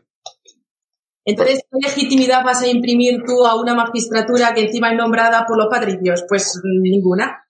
Entonces, al final, lo que comentabas, sí que hubo una ley y además lo que decretó en parte es que ese tribunado se, se llevase a cabo por concilia plebis, eh, donde estaba conformado precisamente por, por los, eh, por, por, los plebeyos que tenían eh, muchísima potestad y muchísimas tierras, porque dentro de los plebeyos también hay, mm, se, se, puede diseminar esta clase social, ¿eh? Que dentro de los plebeyos también tenemos los homines novi, que estos tienen dinero, ¿eh? No, por ejemplo, los, los Atsuidi, que no tienen tanto dinero, pero sí tienen, por ejemplo, para costearse un caballo. ¿Te acuerdas que estuvimos hablando? Oye, pero ¿cómo un plebeyo va a tener un caballo? Pues podrían tener un caballo también, ¿eh? Sí, sí, claro, es que ser plebeyo no significaba eh, ser pobre. Lo que significaba es no tener derechos ante esta magistratura. eso es, eso es. Pues eh, finalmente fueron, fueron nombrados y fueron legitimados por Concilia Plebis Curiata, ¿vale? Que estaba conformado y votado por la plebe con poderes económicos. Así que mm, se, se, facultó el hecho de que el nombramiento de los plebeyos se hiciera precisamente en una asamblea de plebeyos. Es lógico. Eso, me recuerda también, hablando del, del, ejemplo, salvando las distancias de Atenas, ¿no? Porque en Atenas también había una, una clasificación social entre los cetes, los eh, pentacosiomedimnos, los, eh, y todo iba eh, en, en, base un poquito a esa eh, subdivisión por eh, riquezas y por el, el, el patrimonio que pudiera poseer cada, cada ciudadano, ¿no? Dentro de esa democracia primigenia ateniense también, democracia siempre decimos entre comillas porque siempre ha sido un término un poco eh, eh más moderno eh, si lo comparamos o lo extrapolamos a la Atenas del, del, siglo V, por ejemplo, pero sí que es verdad que había una, una división y todos estos hombres en la Atenas eh, del siglo V, en la Atenas de, no de Solón, pero sí ya de tiempos de Clístenes, con, con los tiempos de Temístocles, sobre todo Temístocles, un, ciudadano venido a más, eh, un hombre de la plebe, de, de la, del proletari, de, eh, entendiéndonos de, en Atenas, ¿eh? eh un hombre que pertenecía no a la, la, aristocracia que podría ser, asimilarse a los patricios, mm, llegó a ocupar una magistratura más importante y, había, y, fue uno de los cargos más importantes dentro de la democracia ateniense. Entonces, lo que queremos ver aquí es que esa lucha, ¿no? Esa lucha de los plebeyos de Roma también podía ser un poco como decir, hostia, si estamos fijándonos en el modelo ateniense, eh, los atenienses también eh, eh, dan oportunidades a su pueblo para que pueda llegar a ocupar cargos importantes. ¿Por qué en Roma no se puede hacer? Entonces, la, la, influencia de una cultura helénica en un mundo romano que se deja influenciar por todo lo que tiene alrededor también. Entonces, es importante que veamos que, que, que los plebeyos también podían asemejar, asemejarse o, fijarse en otras culturas como podría ser la, ateniense, en este caso, en una democracia que, que, se estaba viendo pues que tenía sus oportunidades. Entonces, es la importancia de ver que el, tribunado de la plebe no es un éxito, sino que es un, un. Entonces, y, que tú como plebeyo la puedas elegir, es que claro, es que es totalmente ilógico que yo obtengo este trato, como decía antes Ángel, y que un patricio sea el que elija al plebeyo. Es como un poco, a ver, eh, se, os ve el plumero, ¿no? Un poquito, yo no, no, no soy, no, no, no soy muy ducho en materia, en legislativa, pero sí que es verdad que tiene su lógica que sean los plebeyos las que lo elijan. Entonces, a mí me viene a la cabeza cuando lo explicabas el tema de, Atenas y de esa, eh, de ese censo también que se hizo también en tiempos de, de Solón y en tiempos de Clístenes, de incluso de los tiranos, ¿no? De Pisístrato. Hay momentos en los cuales, pues, parece que un tirano eh, lo asemejamos a la figura de, de alguien que, que, que, quiere el poder para él, pero es quizá el más populista de todos, ¿no? El que, el que se, se centra o, o basa su poder más en las clases populares. Entonces, mmm, no sé, es que me ha venido a la cabeza, ¿eh? no quería interrumpir ni quería, pero me ha salido ahí el instinto ateniense, ¿no? De hecho, se van a encontrar con, con todas las instituciones democráticas que son el alfa y el omega de, la propia democratización, es que no hay más. Es que los atenienses nos han dado la fórmula que hoy día tenemos implantada eh, en prácticamente todos nuestros estados democráticos, y es que es así. Bueno, vamos a dejar de lado a, a, Draco, que las leyes draconianas no las queremos ni mucho menos por tiránicas, pero bueno. Eh, incluso sobre este episodio también algunos romanistas recelan un poco, porque al parecer los romanos no salían más allá de su dominio. Entonces, como que chirría el hecho de una embajada allí a visitar a los atenienses, a ver cómo ellos inspiraban las políticas y cómo institucionalizaban las asambleas. Entonces, pero sí, yo soy de pensar y de creer, sobre todo si, si tenéis oportunidad de leer la ley de las doce tablas, que además os recomiendo porque es una verdadera maravilla, eh, que la propia formulación y el propio contenido es que adopta muchísimas, muchísimos principios de, de la democracia ateniense, sobre todo la propia isonomía, la igualdad ante la ley, es que está determinada en la propia ley de las doce tablas, o sea que yo soy de creer en, en esa posibilidad. Pienso como tú. Me uno a tu manera de pensar. Sí, yo, yo, yo también. Eh, quisiera solo añadir un detalle cortito. Mientras estamos hablando de una época que es el principio del siglo V. En Grecia estaban las guerras médicas. Aquí es donde estamos hablando. En Roma estamos con el conflicto plebeyo-patricio, ¿eh? intentando arreglarlo. Fíjate, sí, es así. Pues mm, cuando regresa esta embajada al Senado, se ponen a trabajar, se crea además un, una magistratura especial se llama el, el de Kenviri Legibus Scribundis. El padre puede matar al hijo que nace monstruoso o con gran deformidad. El padre tiene derecho de venta, de vida y muerte sobre sus hijos de legítimo matrimonio. Si muerto el padre, la viuda diere a luz dentro de diez meses después de su muerte, se considerará como hijo legítimo del difunto. Ley de las doce tablas.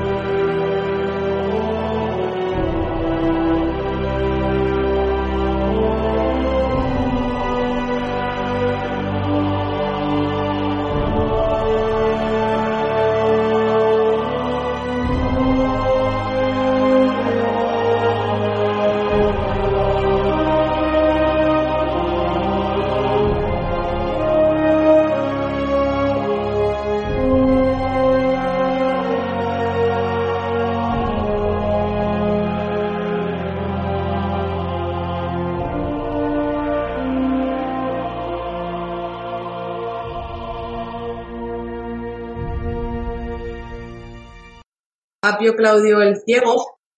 Pues bueno, a ver, este señor es muy importante, además tuvo un cursus honorum maravilloso, llegó a ser incluso pontífice máximo, en fin, este hombre fue, mm, fue la caña de, de aquella época. Lo que pasa es que, bueno, ya veréis como en el segundo decemirato no lo hizo tan bien, pero bueno, no adelantó acontecimientos.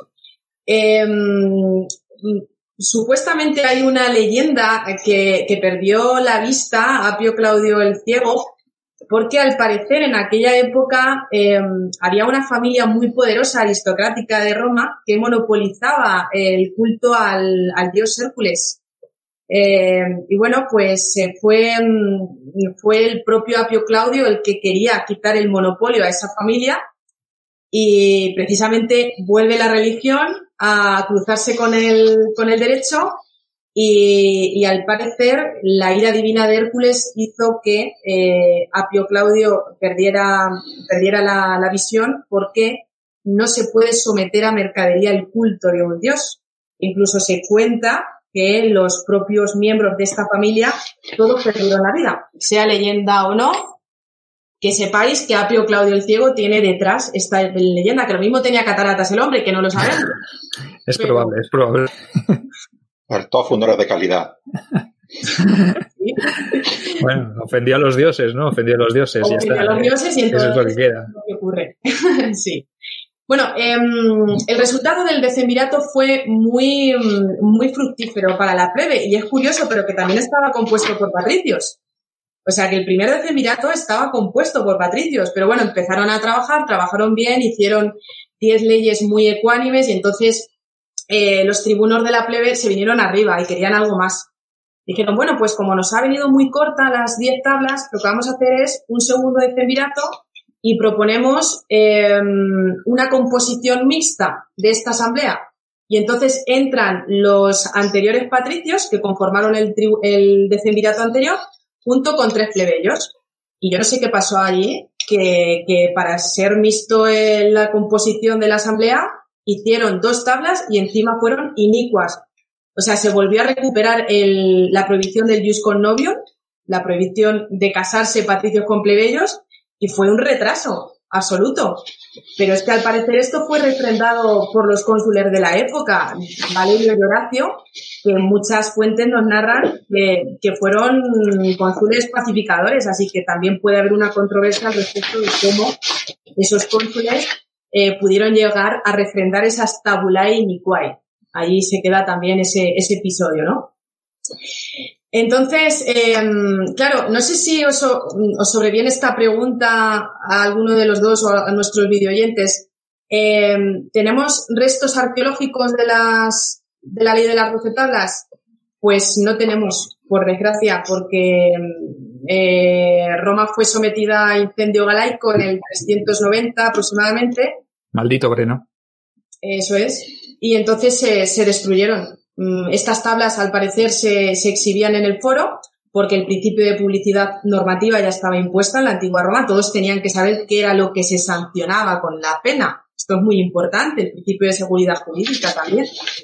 Entonces, eh, todo lo que tenemos es eh, reproducciones, extrapolaciones de otros eh, juristas. Por ejemplo, em, Ángel, tenemos ahí a Ulpiano, que ahora haremos alusión a, él, incluso también a Gallo, que nos deja algunas normas sobre citaciones y emplazamientos judiciales. Y si os parece, hacemos un recorrido por la columna vertebral de, de las tablas, ¿vale? Para ver qué es lo que sancionan y nos metemos en el juicio. Eh, ¿Qué fue antes, la religión o el derecho? Vaya preguntita también, ¿eh? ¿El huevo o la gallina? Eso es, ¿qué fue antes? ¿La gallina o el huevo? Los dioses siempre, siempre los dioses. Antes de la religión y antes, antes de las leyes y antes de la religión, los propios dioses en sí, que fueron los, los, que dotaron al hombre de la religión y la religión fue la que se hizo, según he entendido por lo que tú has explicado, la religión fue el pilar básico sobre el que se fundaría la legislación posterior, ¿no? Entonces, digo yo, ¿eh?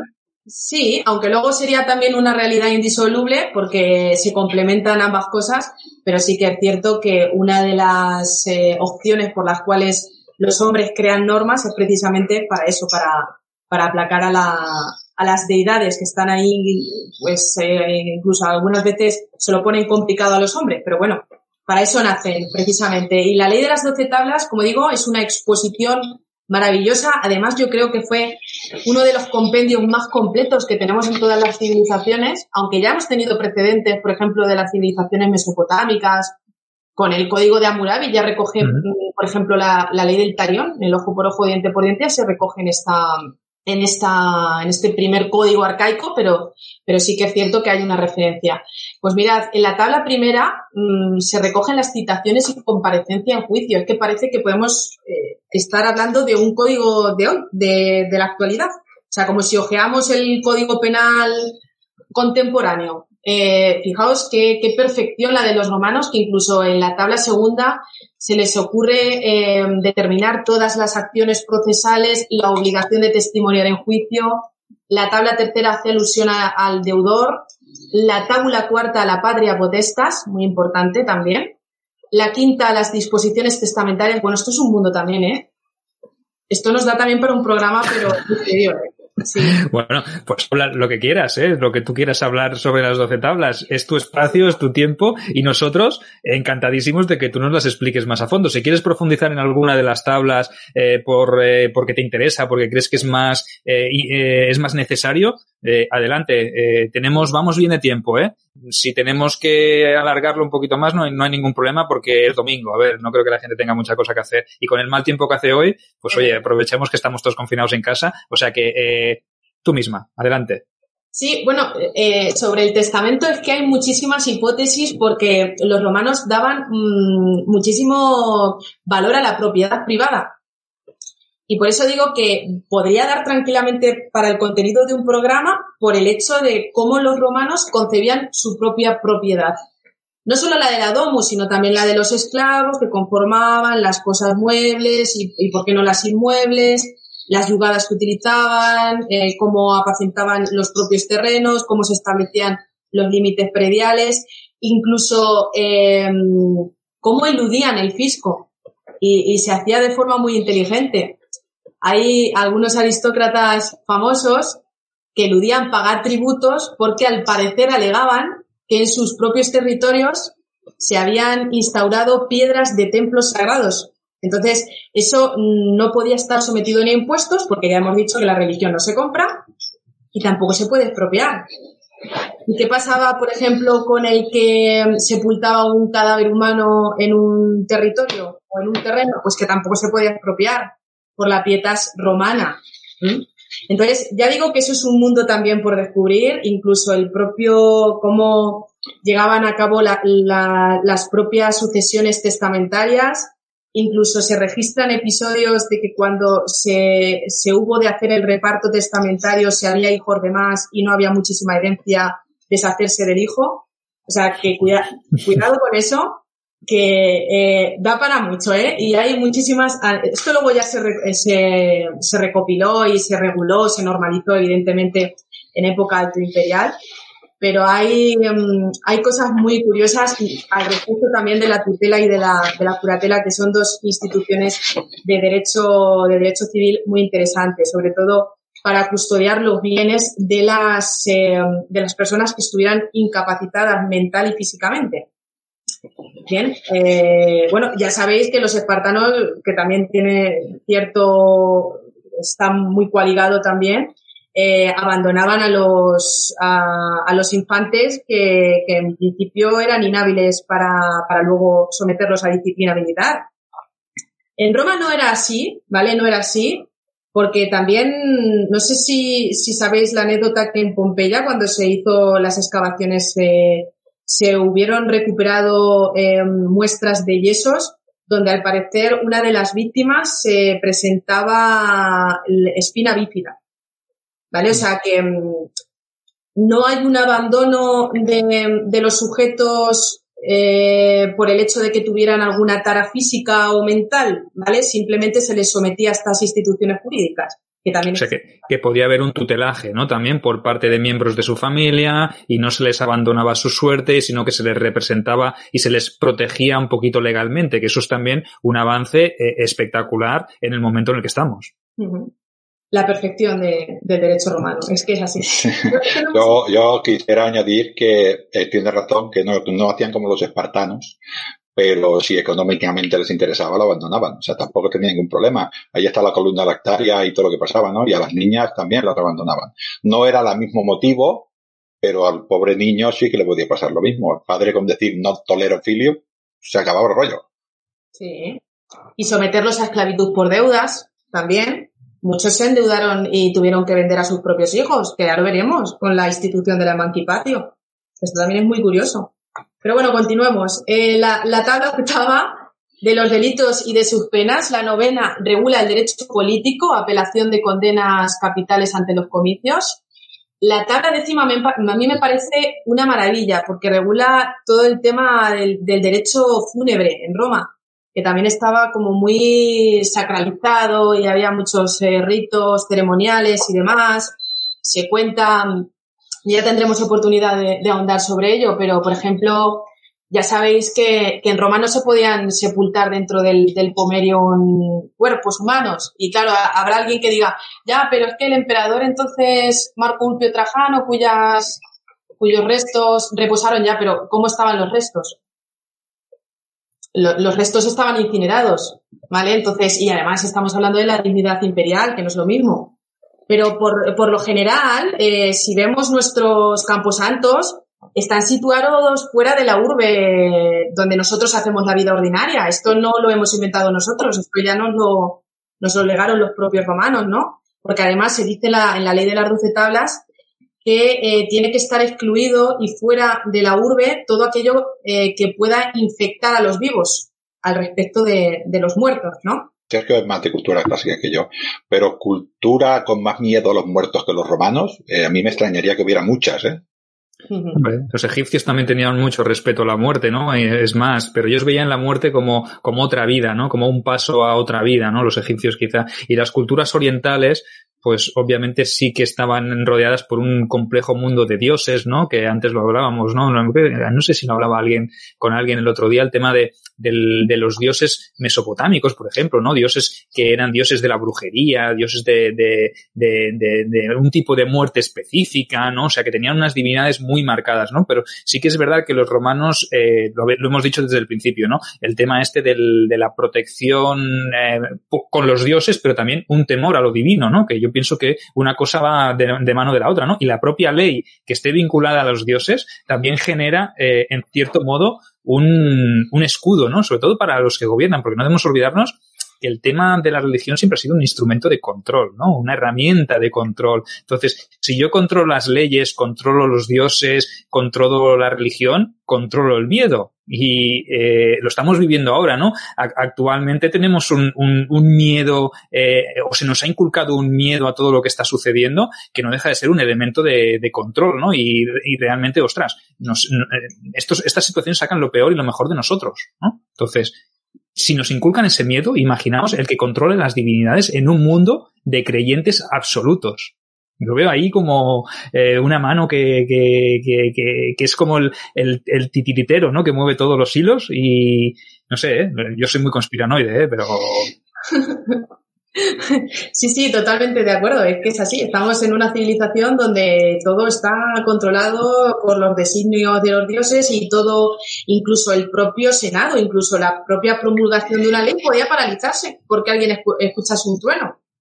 Oye, que, que Júpiter se ha pronunciado, que, que hay un, y a lo mejor estaba el sol en su plenitud, pero lo hacían precisamente así, pues para evitar alguna ley que, pues, en ese momento no primaba el, sancionarla. O... he visto pasar un buitre. Coño, pues yo no lo he visto. Dice, pues sí, sí, que yo lo he visto, que yo lo he visto. Pues entonces nada, lo suspendemos. Sí, sí. O por ejemplo, eh, cuando todavía el derecho estaba muy sacralizado, los pontífices máximos, que eran los que detentaban todo eh, el, el, rito jurisdiccional, todos los ritos que se iban a desarrollar, como veremos ahora a continuación, porque en un primer momento la, eh, las fases procesales están como como muy embebidas en lo que decían los colegios pontificales. ¿Vale? Y, el colegio de pontífices, más exactamente el pontífice máximo, llegaba y decía, pues vamos a modificar el calendario de días fastos y nefastos. Y la gente se estaba temblar. Porque claro, si tú tenías una citación judicial y llegaba el pontífice de turno y te decía que ese día era nefasto, pues eh, échate las manos a la cabeza porque no podías ir a citación judicial. Y esto se hizo mucho, ¿eh? Se corrompían muchísimas veces a los jueces o incluso eh, si el que iba a ser condenado tenía cierto peso político y no nos interesaba, Es decir, que el tráfico de influencias y la malversación de caudales existía ya en la antigua Roma. O sea, que esto no hemos Yo quisiera hacerte una preguntita. Eh, lo digo porque no estoy muy seguro. ¿eh? Eh, le llaman la ley de las doce tablas. Eh, ya has dejado ver que eran diez. Eh, que las primeras diez creo que se, se sometieron a votación de, de, de, la, de los coreados, creo, ¿eh? eh no estoy muy seguro, eh, se hizo la segunda magistratura, perdón, la, la segunda, el, y, y, solo se hicieron dos tablas. Estas dos tablas creo que no se llegaron a aprobar. Nos, ¿Por qué le llamamos, por qué no le llamamos las 10 más 2? Sí, pero sí se llegaron a, se sancionaron, se llegaron a sancionar, de hecho, como ya he comentado, por los dos cónsules que al principio se decían que eran los pacificadores, Valerio y Horacio, ¿vale? Esos colegas que eran cónsules. Eh, sí, pero me, refiero que, eh, que, no se fue, no lo hizo el, los convicios centuriados. No, no, no, no, no, Esto se, eh, se sancionó, y como hemos visto, se creó una magistratura específica, es decir, en ese tiempo se interrumpieron todas las magistraturas.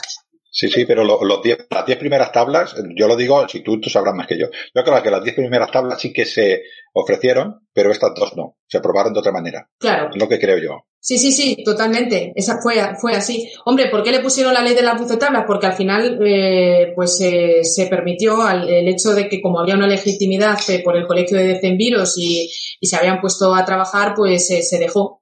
Que se llegó a aplicar o no el jus connubium está, está determinado en esa, quiero recordar que es en la undécima donde se recoge la prohibición del connubio.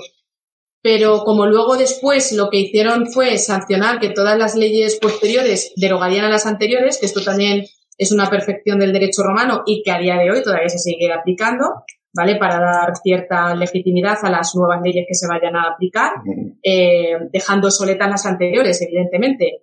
Entonces, eh, pues bueno, mmm, otra de esas contradicciones que se le llaman históricas, como muchas que, que, ha habido, que sí que sí puede haber llamado las diez tablas más las, las otras dos complementarias que no sabemos a razón de qué nacieron, pero bueno.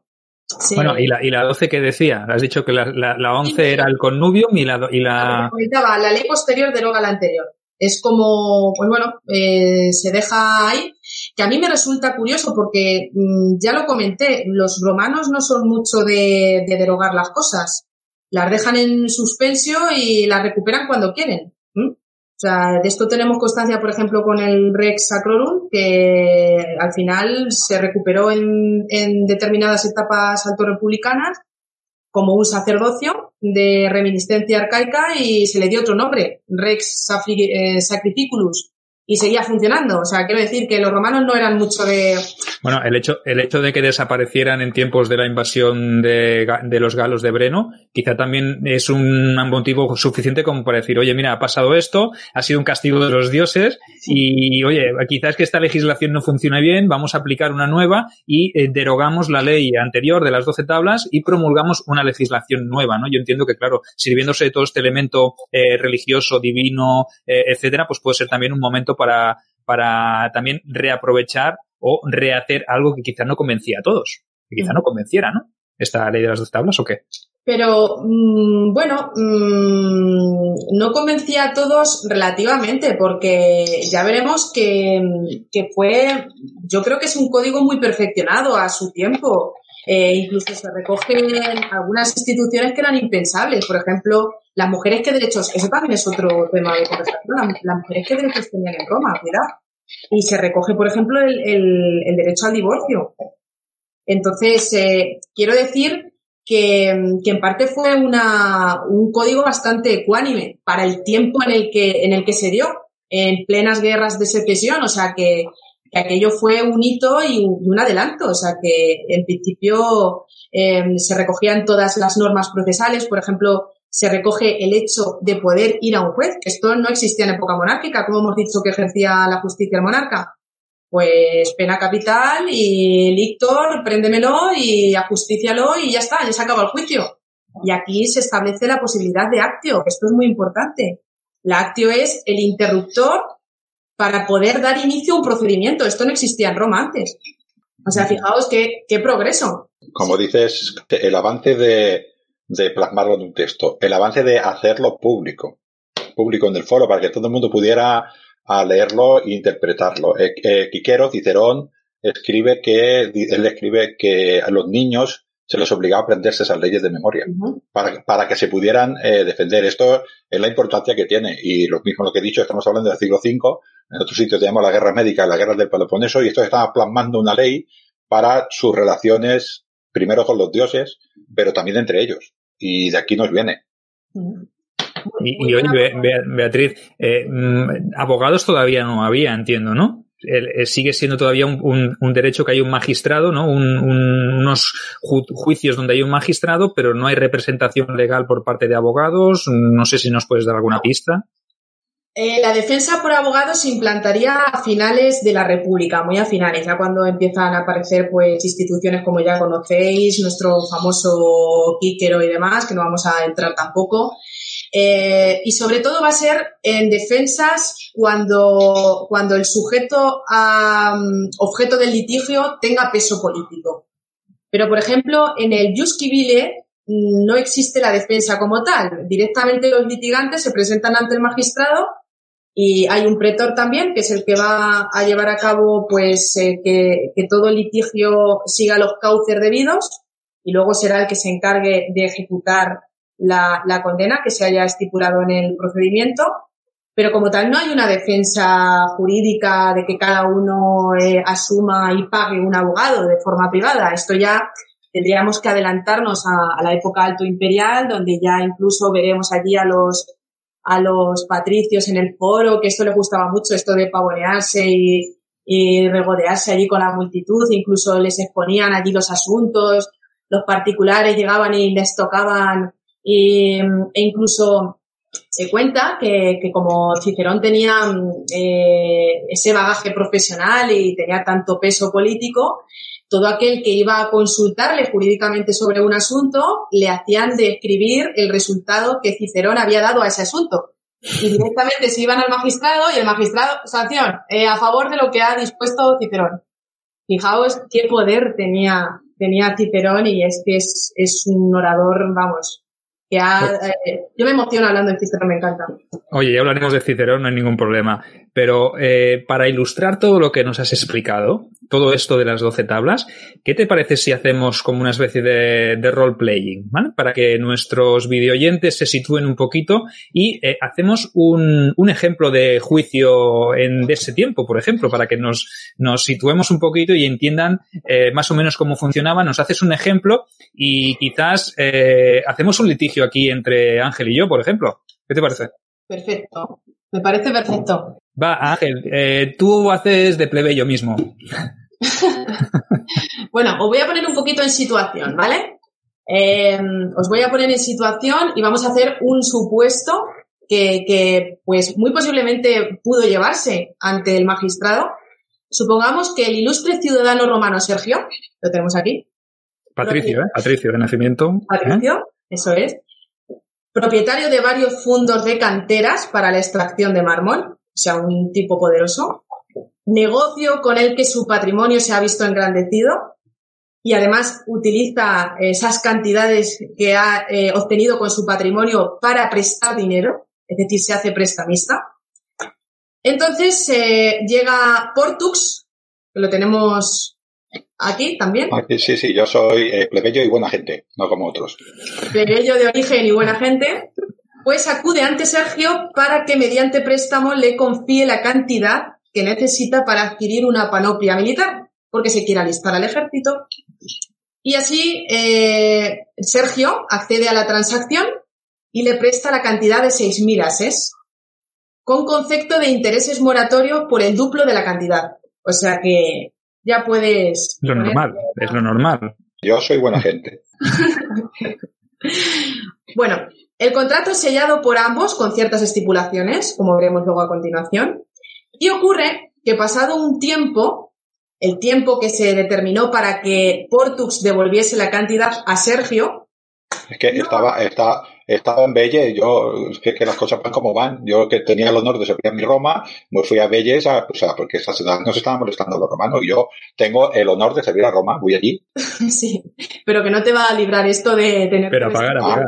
A pagar. Vale, vale. vale, vale. Eso es, te toca pagar. Bueno, entonces Sergio, como no le devuelve el dinero, Portux decide personarse ante el magistrado para que lo emplace formalmente a juicio. Y aquí se apertura una acción procesal que se llama legis actio per conditionem. Era una fórmula muy utilizada en la antigua Roma para reclamar sobre todo créditos y determinadas cosas ciertas. Y con ella se emplaza al demandado utilizando la siguiente fórmula. Eh, Sergio, en este caso, exclamaría la fórmula ritual de afirmo que estás obligado a darme 12.000 ases, recordemos 6.000 más los intereses, te pido, Portux, que lo confirmes o lo niegues. En el caso de que Portux lo niega, lo niegue, Sergio va a exclamar, puesto que lo niegas, te emplazo a que comparezcas dentro de 30 días para que se nos dé juez. Y aquí ya vamos a estar en otra fase procedimental. Es la fase ejecutiva. Y aquí es donde lo vas a pasar realmente mal, Portux. pero, pero ¿y si no lo niego? Porque yo soy un buen hombre. Pues bueno, si no lo niegas, en ese caso, ipsofactamente tendrás que devolver la cantidad. Ah, pues entonces, pues entonces lo niego, que no la tengo. Más, más los intereses de demora, claro, que hemos dicho que era la dupla, ¿no? Eso es. Serían 12.000 ases lo que me debes. Pues ya te puede haber ido bien la campaña, ¿eh? Entonces, en fase ejecutiva se activa otra acción legal que se llama permanus inectionem, es decir, manos ejecutoras. Ya suena mal.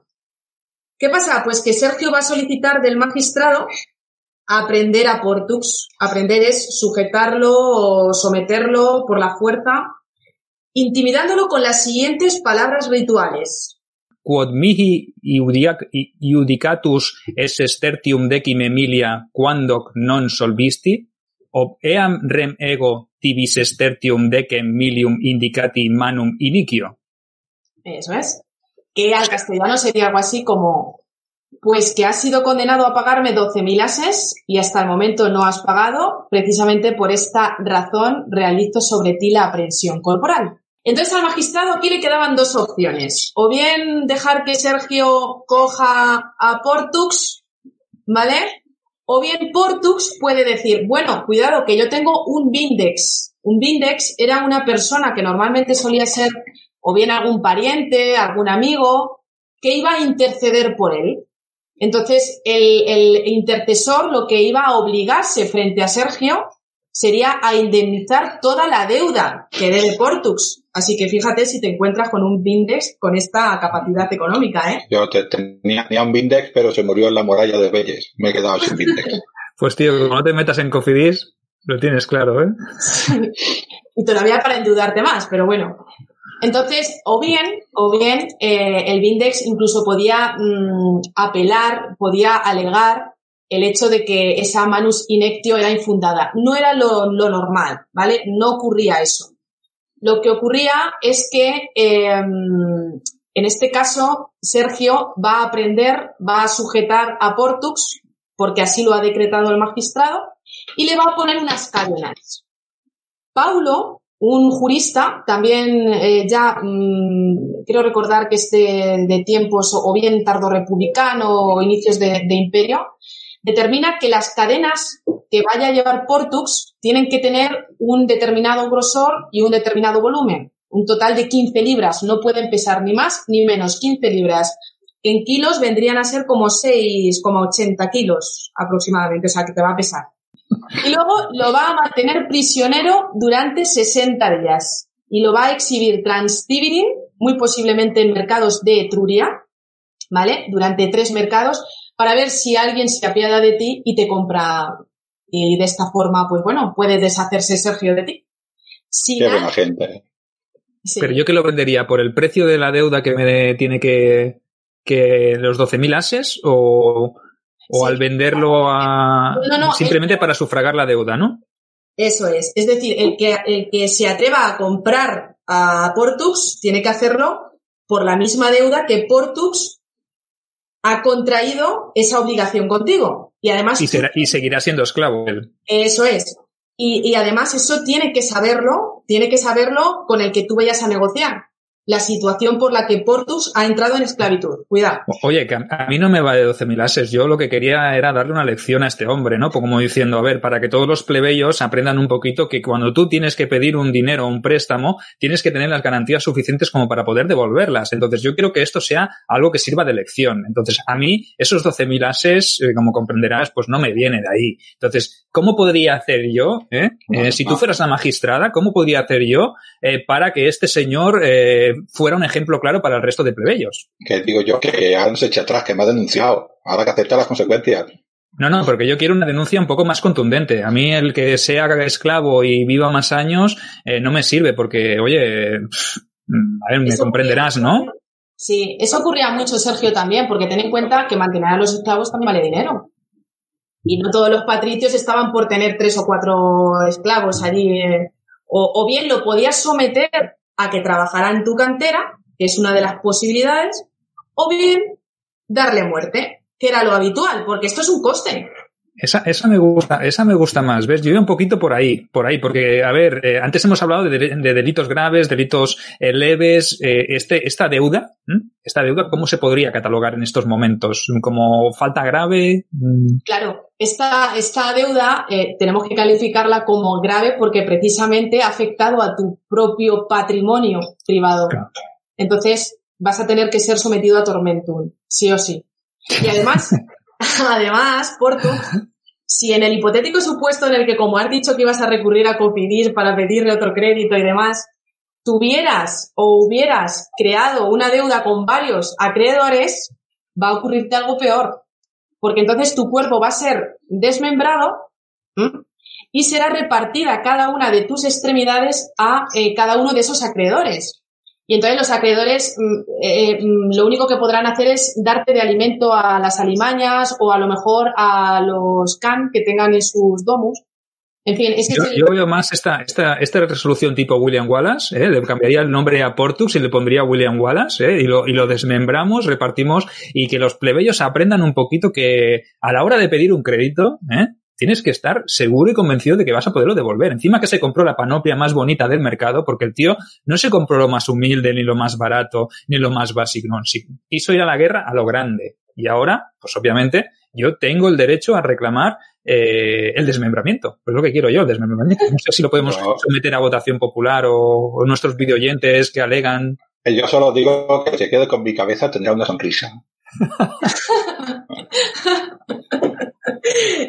la faz de la sonrisa post-mortem. Pues mira, oye, eh, eso también es una buena fórmula para morir. También podría caber la posibilidad, hay que decir que esto era muy cruel eh, y hubo una lex, la lex eh, Poetilia Papiria del, del 326 aproximadamente antes de Cristo, donde se decía que en lugar de matar al deudor, pues porque no expropiarle las propiedades, es decir, quitarle las propiedades, era una posibilidad. Lo que pasa es que si eras pobre, al final te sacrificaban, o sea que no hay opción. Yo tengo, tengo una propiedad de, porque si no, no podía haber ido al ejército de 11.000 H, más o menos. 11.000 ases, bueno, pues en ese caso se te expropiarán los 11.000 ases, pero ¿y los 1.000 que aún le quedan? ¿Qué hacemos con esos 1.000? Pues tengo dos hijas, las puedo vender, pues, para, para, lo que valen. Vale, lo, lo, en este caso lo hacemos, eh, podemos hacerlo así también y de esa forma quedaría condonada la deuda si, si admite a bien, en este caso, el acreedor, Sergio. Bueno, yo mira, me quedaría los 11.000 ases y eh, lo que haría es eh, eh, seis meses al año que él trabajara gratis en la cantera para mí. Entonces, durante un periodo, yo que sé, pongamos de 10 años o 15, ¿vale? Para poder solventar esa, esa deuda, eh, entonces sí que se la condonaría, ¿vale? Entonces, eh, por, por un favor para su, para su descendencia. ¿Me puedo pedir, perdón, me puedo pedir la temporada de verano para, para trabajar en tu cantera? Casi no voy al ejército. Casi no voy al ejército. No hay problema. Ahora, eh, pienso que las deudas de un padre no las tienen que heredar sus hijos. Entonces, por eso me considero una persona benevolente, soy patricio y lo que quiero que él, él, pague la pena que debe. Entonces, me quedo esos 11.000 ases y luego eh, seis meses a razón de cinco años. no voy a ser tampoco muy exigente y con eso yo pienso que, quedaría saldada la deuda si eh, la magistrada lo ve oportuno. Lo veo totalmente oportuno. Además, como hemos dicho, que el contrato de préstamo se hubo consolidado a través de ciertas estipulaciones, cabía esa posibilidad. Es decir, que el acreedor y el deudor llegaran previamente, antes de terminar el juicio, a una especie de estipulación con esponsio, que se llama, donde eh, para asegurar que Portux paga es la deuda a Sergio, incluso él se podía ofrecer voluntariamente a trabajar en esas eh, canteras de extracción de mineral eh, a saldo cero, ¿vale? No vas a cobrar ni un duro, o bien eh, someter a su prole a esclavitud. Entonces, cabía esas posibilidades si no querías ver peligrar tu vida. Bueno. Yo, yo me parece bien el trato. Mm, le puedo decir a Sergio, porque ya hemos firmado el contrato, que mi rendimiento es bastante bajo, pero ya está firmado el contrato. bueno, pero durante esos seis meses, si yo creo que tú no rindes como esclavo, pues eh, puedo tomar medidas legales también, ¿o no? Podría tomar medidas legales si él incumple esa parte del contrato que hemos acordado ante ti. Sí, exactamente. Incluso puedes hacer uso de tu acción ejecutiva o incluso eh, imponerle la propia muerte. O sea, eh, al final queda a tu servicio, es una relación servir lo que va a hacer Portux eh, por ese incumplimiento de deuda. Ya hemos dicho que la propiedad no la toquéis a los romanos porque es vital, si no queréis perder extremidades de vuestro cuerpo. Oye, pues me vale, me vale, me vale, conformo y, oye, este ejemplo que, que, hemos hecho a través de, este, de esta pequeña representación de lo que podía ser un juicio eh, en este momento es un claro ejemplo de cómo podía funcionar para que nuestros videoyentes entiendan eh, y lo vean desde los ojos del momento. Evidentemente decimos que hay que siempre que salvar las distancias y que nunca hay que eh, intentar comprender lo que sucedía en el siglo V, en la, en la Roma del siglo V, con los ojos de, actuales del siglo XXI, ¿vale? Entonces hay que entender que en ese momento tanto Portux como Sergio estaban acostumbrados y sabían y aceptaban cuál era la, pena y las posibilidades y las consecuencias que podía eh, desprenderse de este acuerdo al que habían llegado previamente, porque cuando Portux firmó y aceptó esos 6.000 ases, sabía que había unas consecuencias legales si no devolvía el préstamo, ¿no es así? Sí, sí, sí, sí, sí. Eso tiene razón, pero también sabía que tenía 11.000 ases y que tenía la obligación de servir en el ejército. Y esto, la consecuencia, por eso hablamos de la ley de las doce tablas, ¿no? Eh, él sabía que eh, si no podía conseguir botín de guerra, pues se iba a arruinar y el patricio de turno lo iba a esclavizar. Y el patricio no iba a la guerra. Ya, tenía bastante con vestir la, la laticlavia y pasearse por allí por, por el foro y demás. Y hacer política, que es en parte lo que hacían los, la oligarquía que también cansa ¿eh? hacer política, también tiene lo suyo, ¿eh? no solo van a ser sacrificios los que van a la guerra, el sacrificio dentro de la ciudad también tiene que tener su, su recompensa. Oye, pues eh, espléndido, me ha parecido espectacular. Eh, fin y al cabo, lo que intentamos hacer nosotros es, es una tertulia. Yo me lo he pasado eh, estupendamente. O sea, he disfrutado muchísimo. He aprendido muchísimas cosas que no sabía. Y, y no sé, Ángel, ¿tú qué puedes decir? A mí la, la, la valoración que podemos hacer de la intervención hoy de Beatriz eh, Pelayo, ¿eh? yo he aprendido... me he equivocado. yo, digo que ha sido genial. Entonces, yo, mediante contrato, mediante un contrato legal, le podríamos hacer eh, un... Bueno, que venga, que venga más adelante, ¿no? Vamos, a ser, vamos a ser hombres de esa época y que nos contrate su tutor legal, porque las cosas van así. Pero tiene razón, tiene razón. Eh, yo he aprendido y cosas que tenía así más o menos eh, difusas, pues me, he ido centrando que al fin y al cabo eh, es lo importante, ¿no? Y también eh, lo he dicho ella antes al principio, ¿no? El papel de los divulgadores. Esto hay que hacerlo entretenido.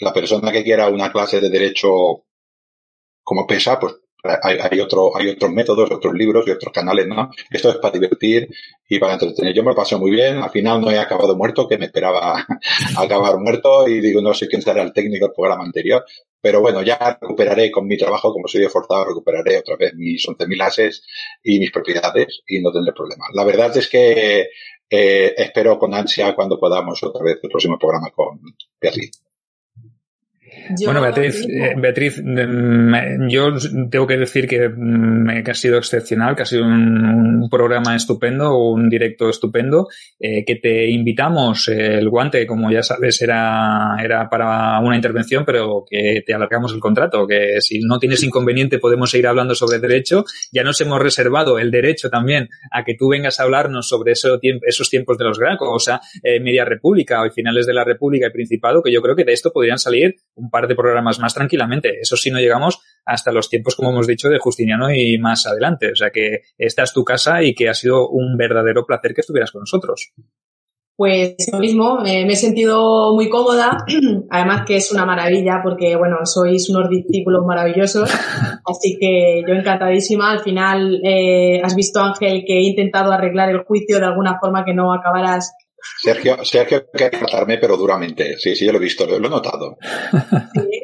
Entonces, eh, cuando queráis, cuando queráis, ya sabéis que a mí los retos me encantan y más cuando se hacen así de forma distendida y entre amigos pues se surgen estas cosas maravillosas donde se disfruta y se divulga la historia desde un punto de vista pues diferente, como veis. Si alguno llamase a comparecer en juicio, el que sea llamado vaya inmediatamente. Si no lo hiciese, el que lo llama puede detenerlo, previa convocación de testigos que presencien el acto si aún así el llamado se resistiese o tratase de huir, puede llevarlo por la fuerza. Si caminando hacia el juicio ambos contendientes pactasen alguna cosa sobre el punto de la discordia, téngase por válido lo que pactasen. Al ponerse el sol, han de terminarse todas las contiendas judiciales. Ley de las doce tablas.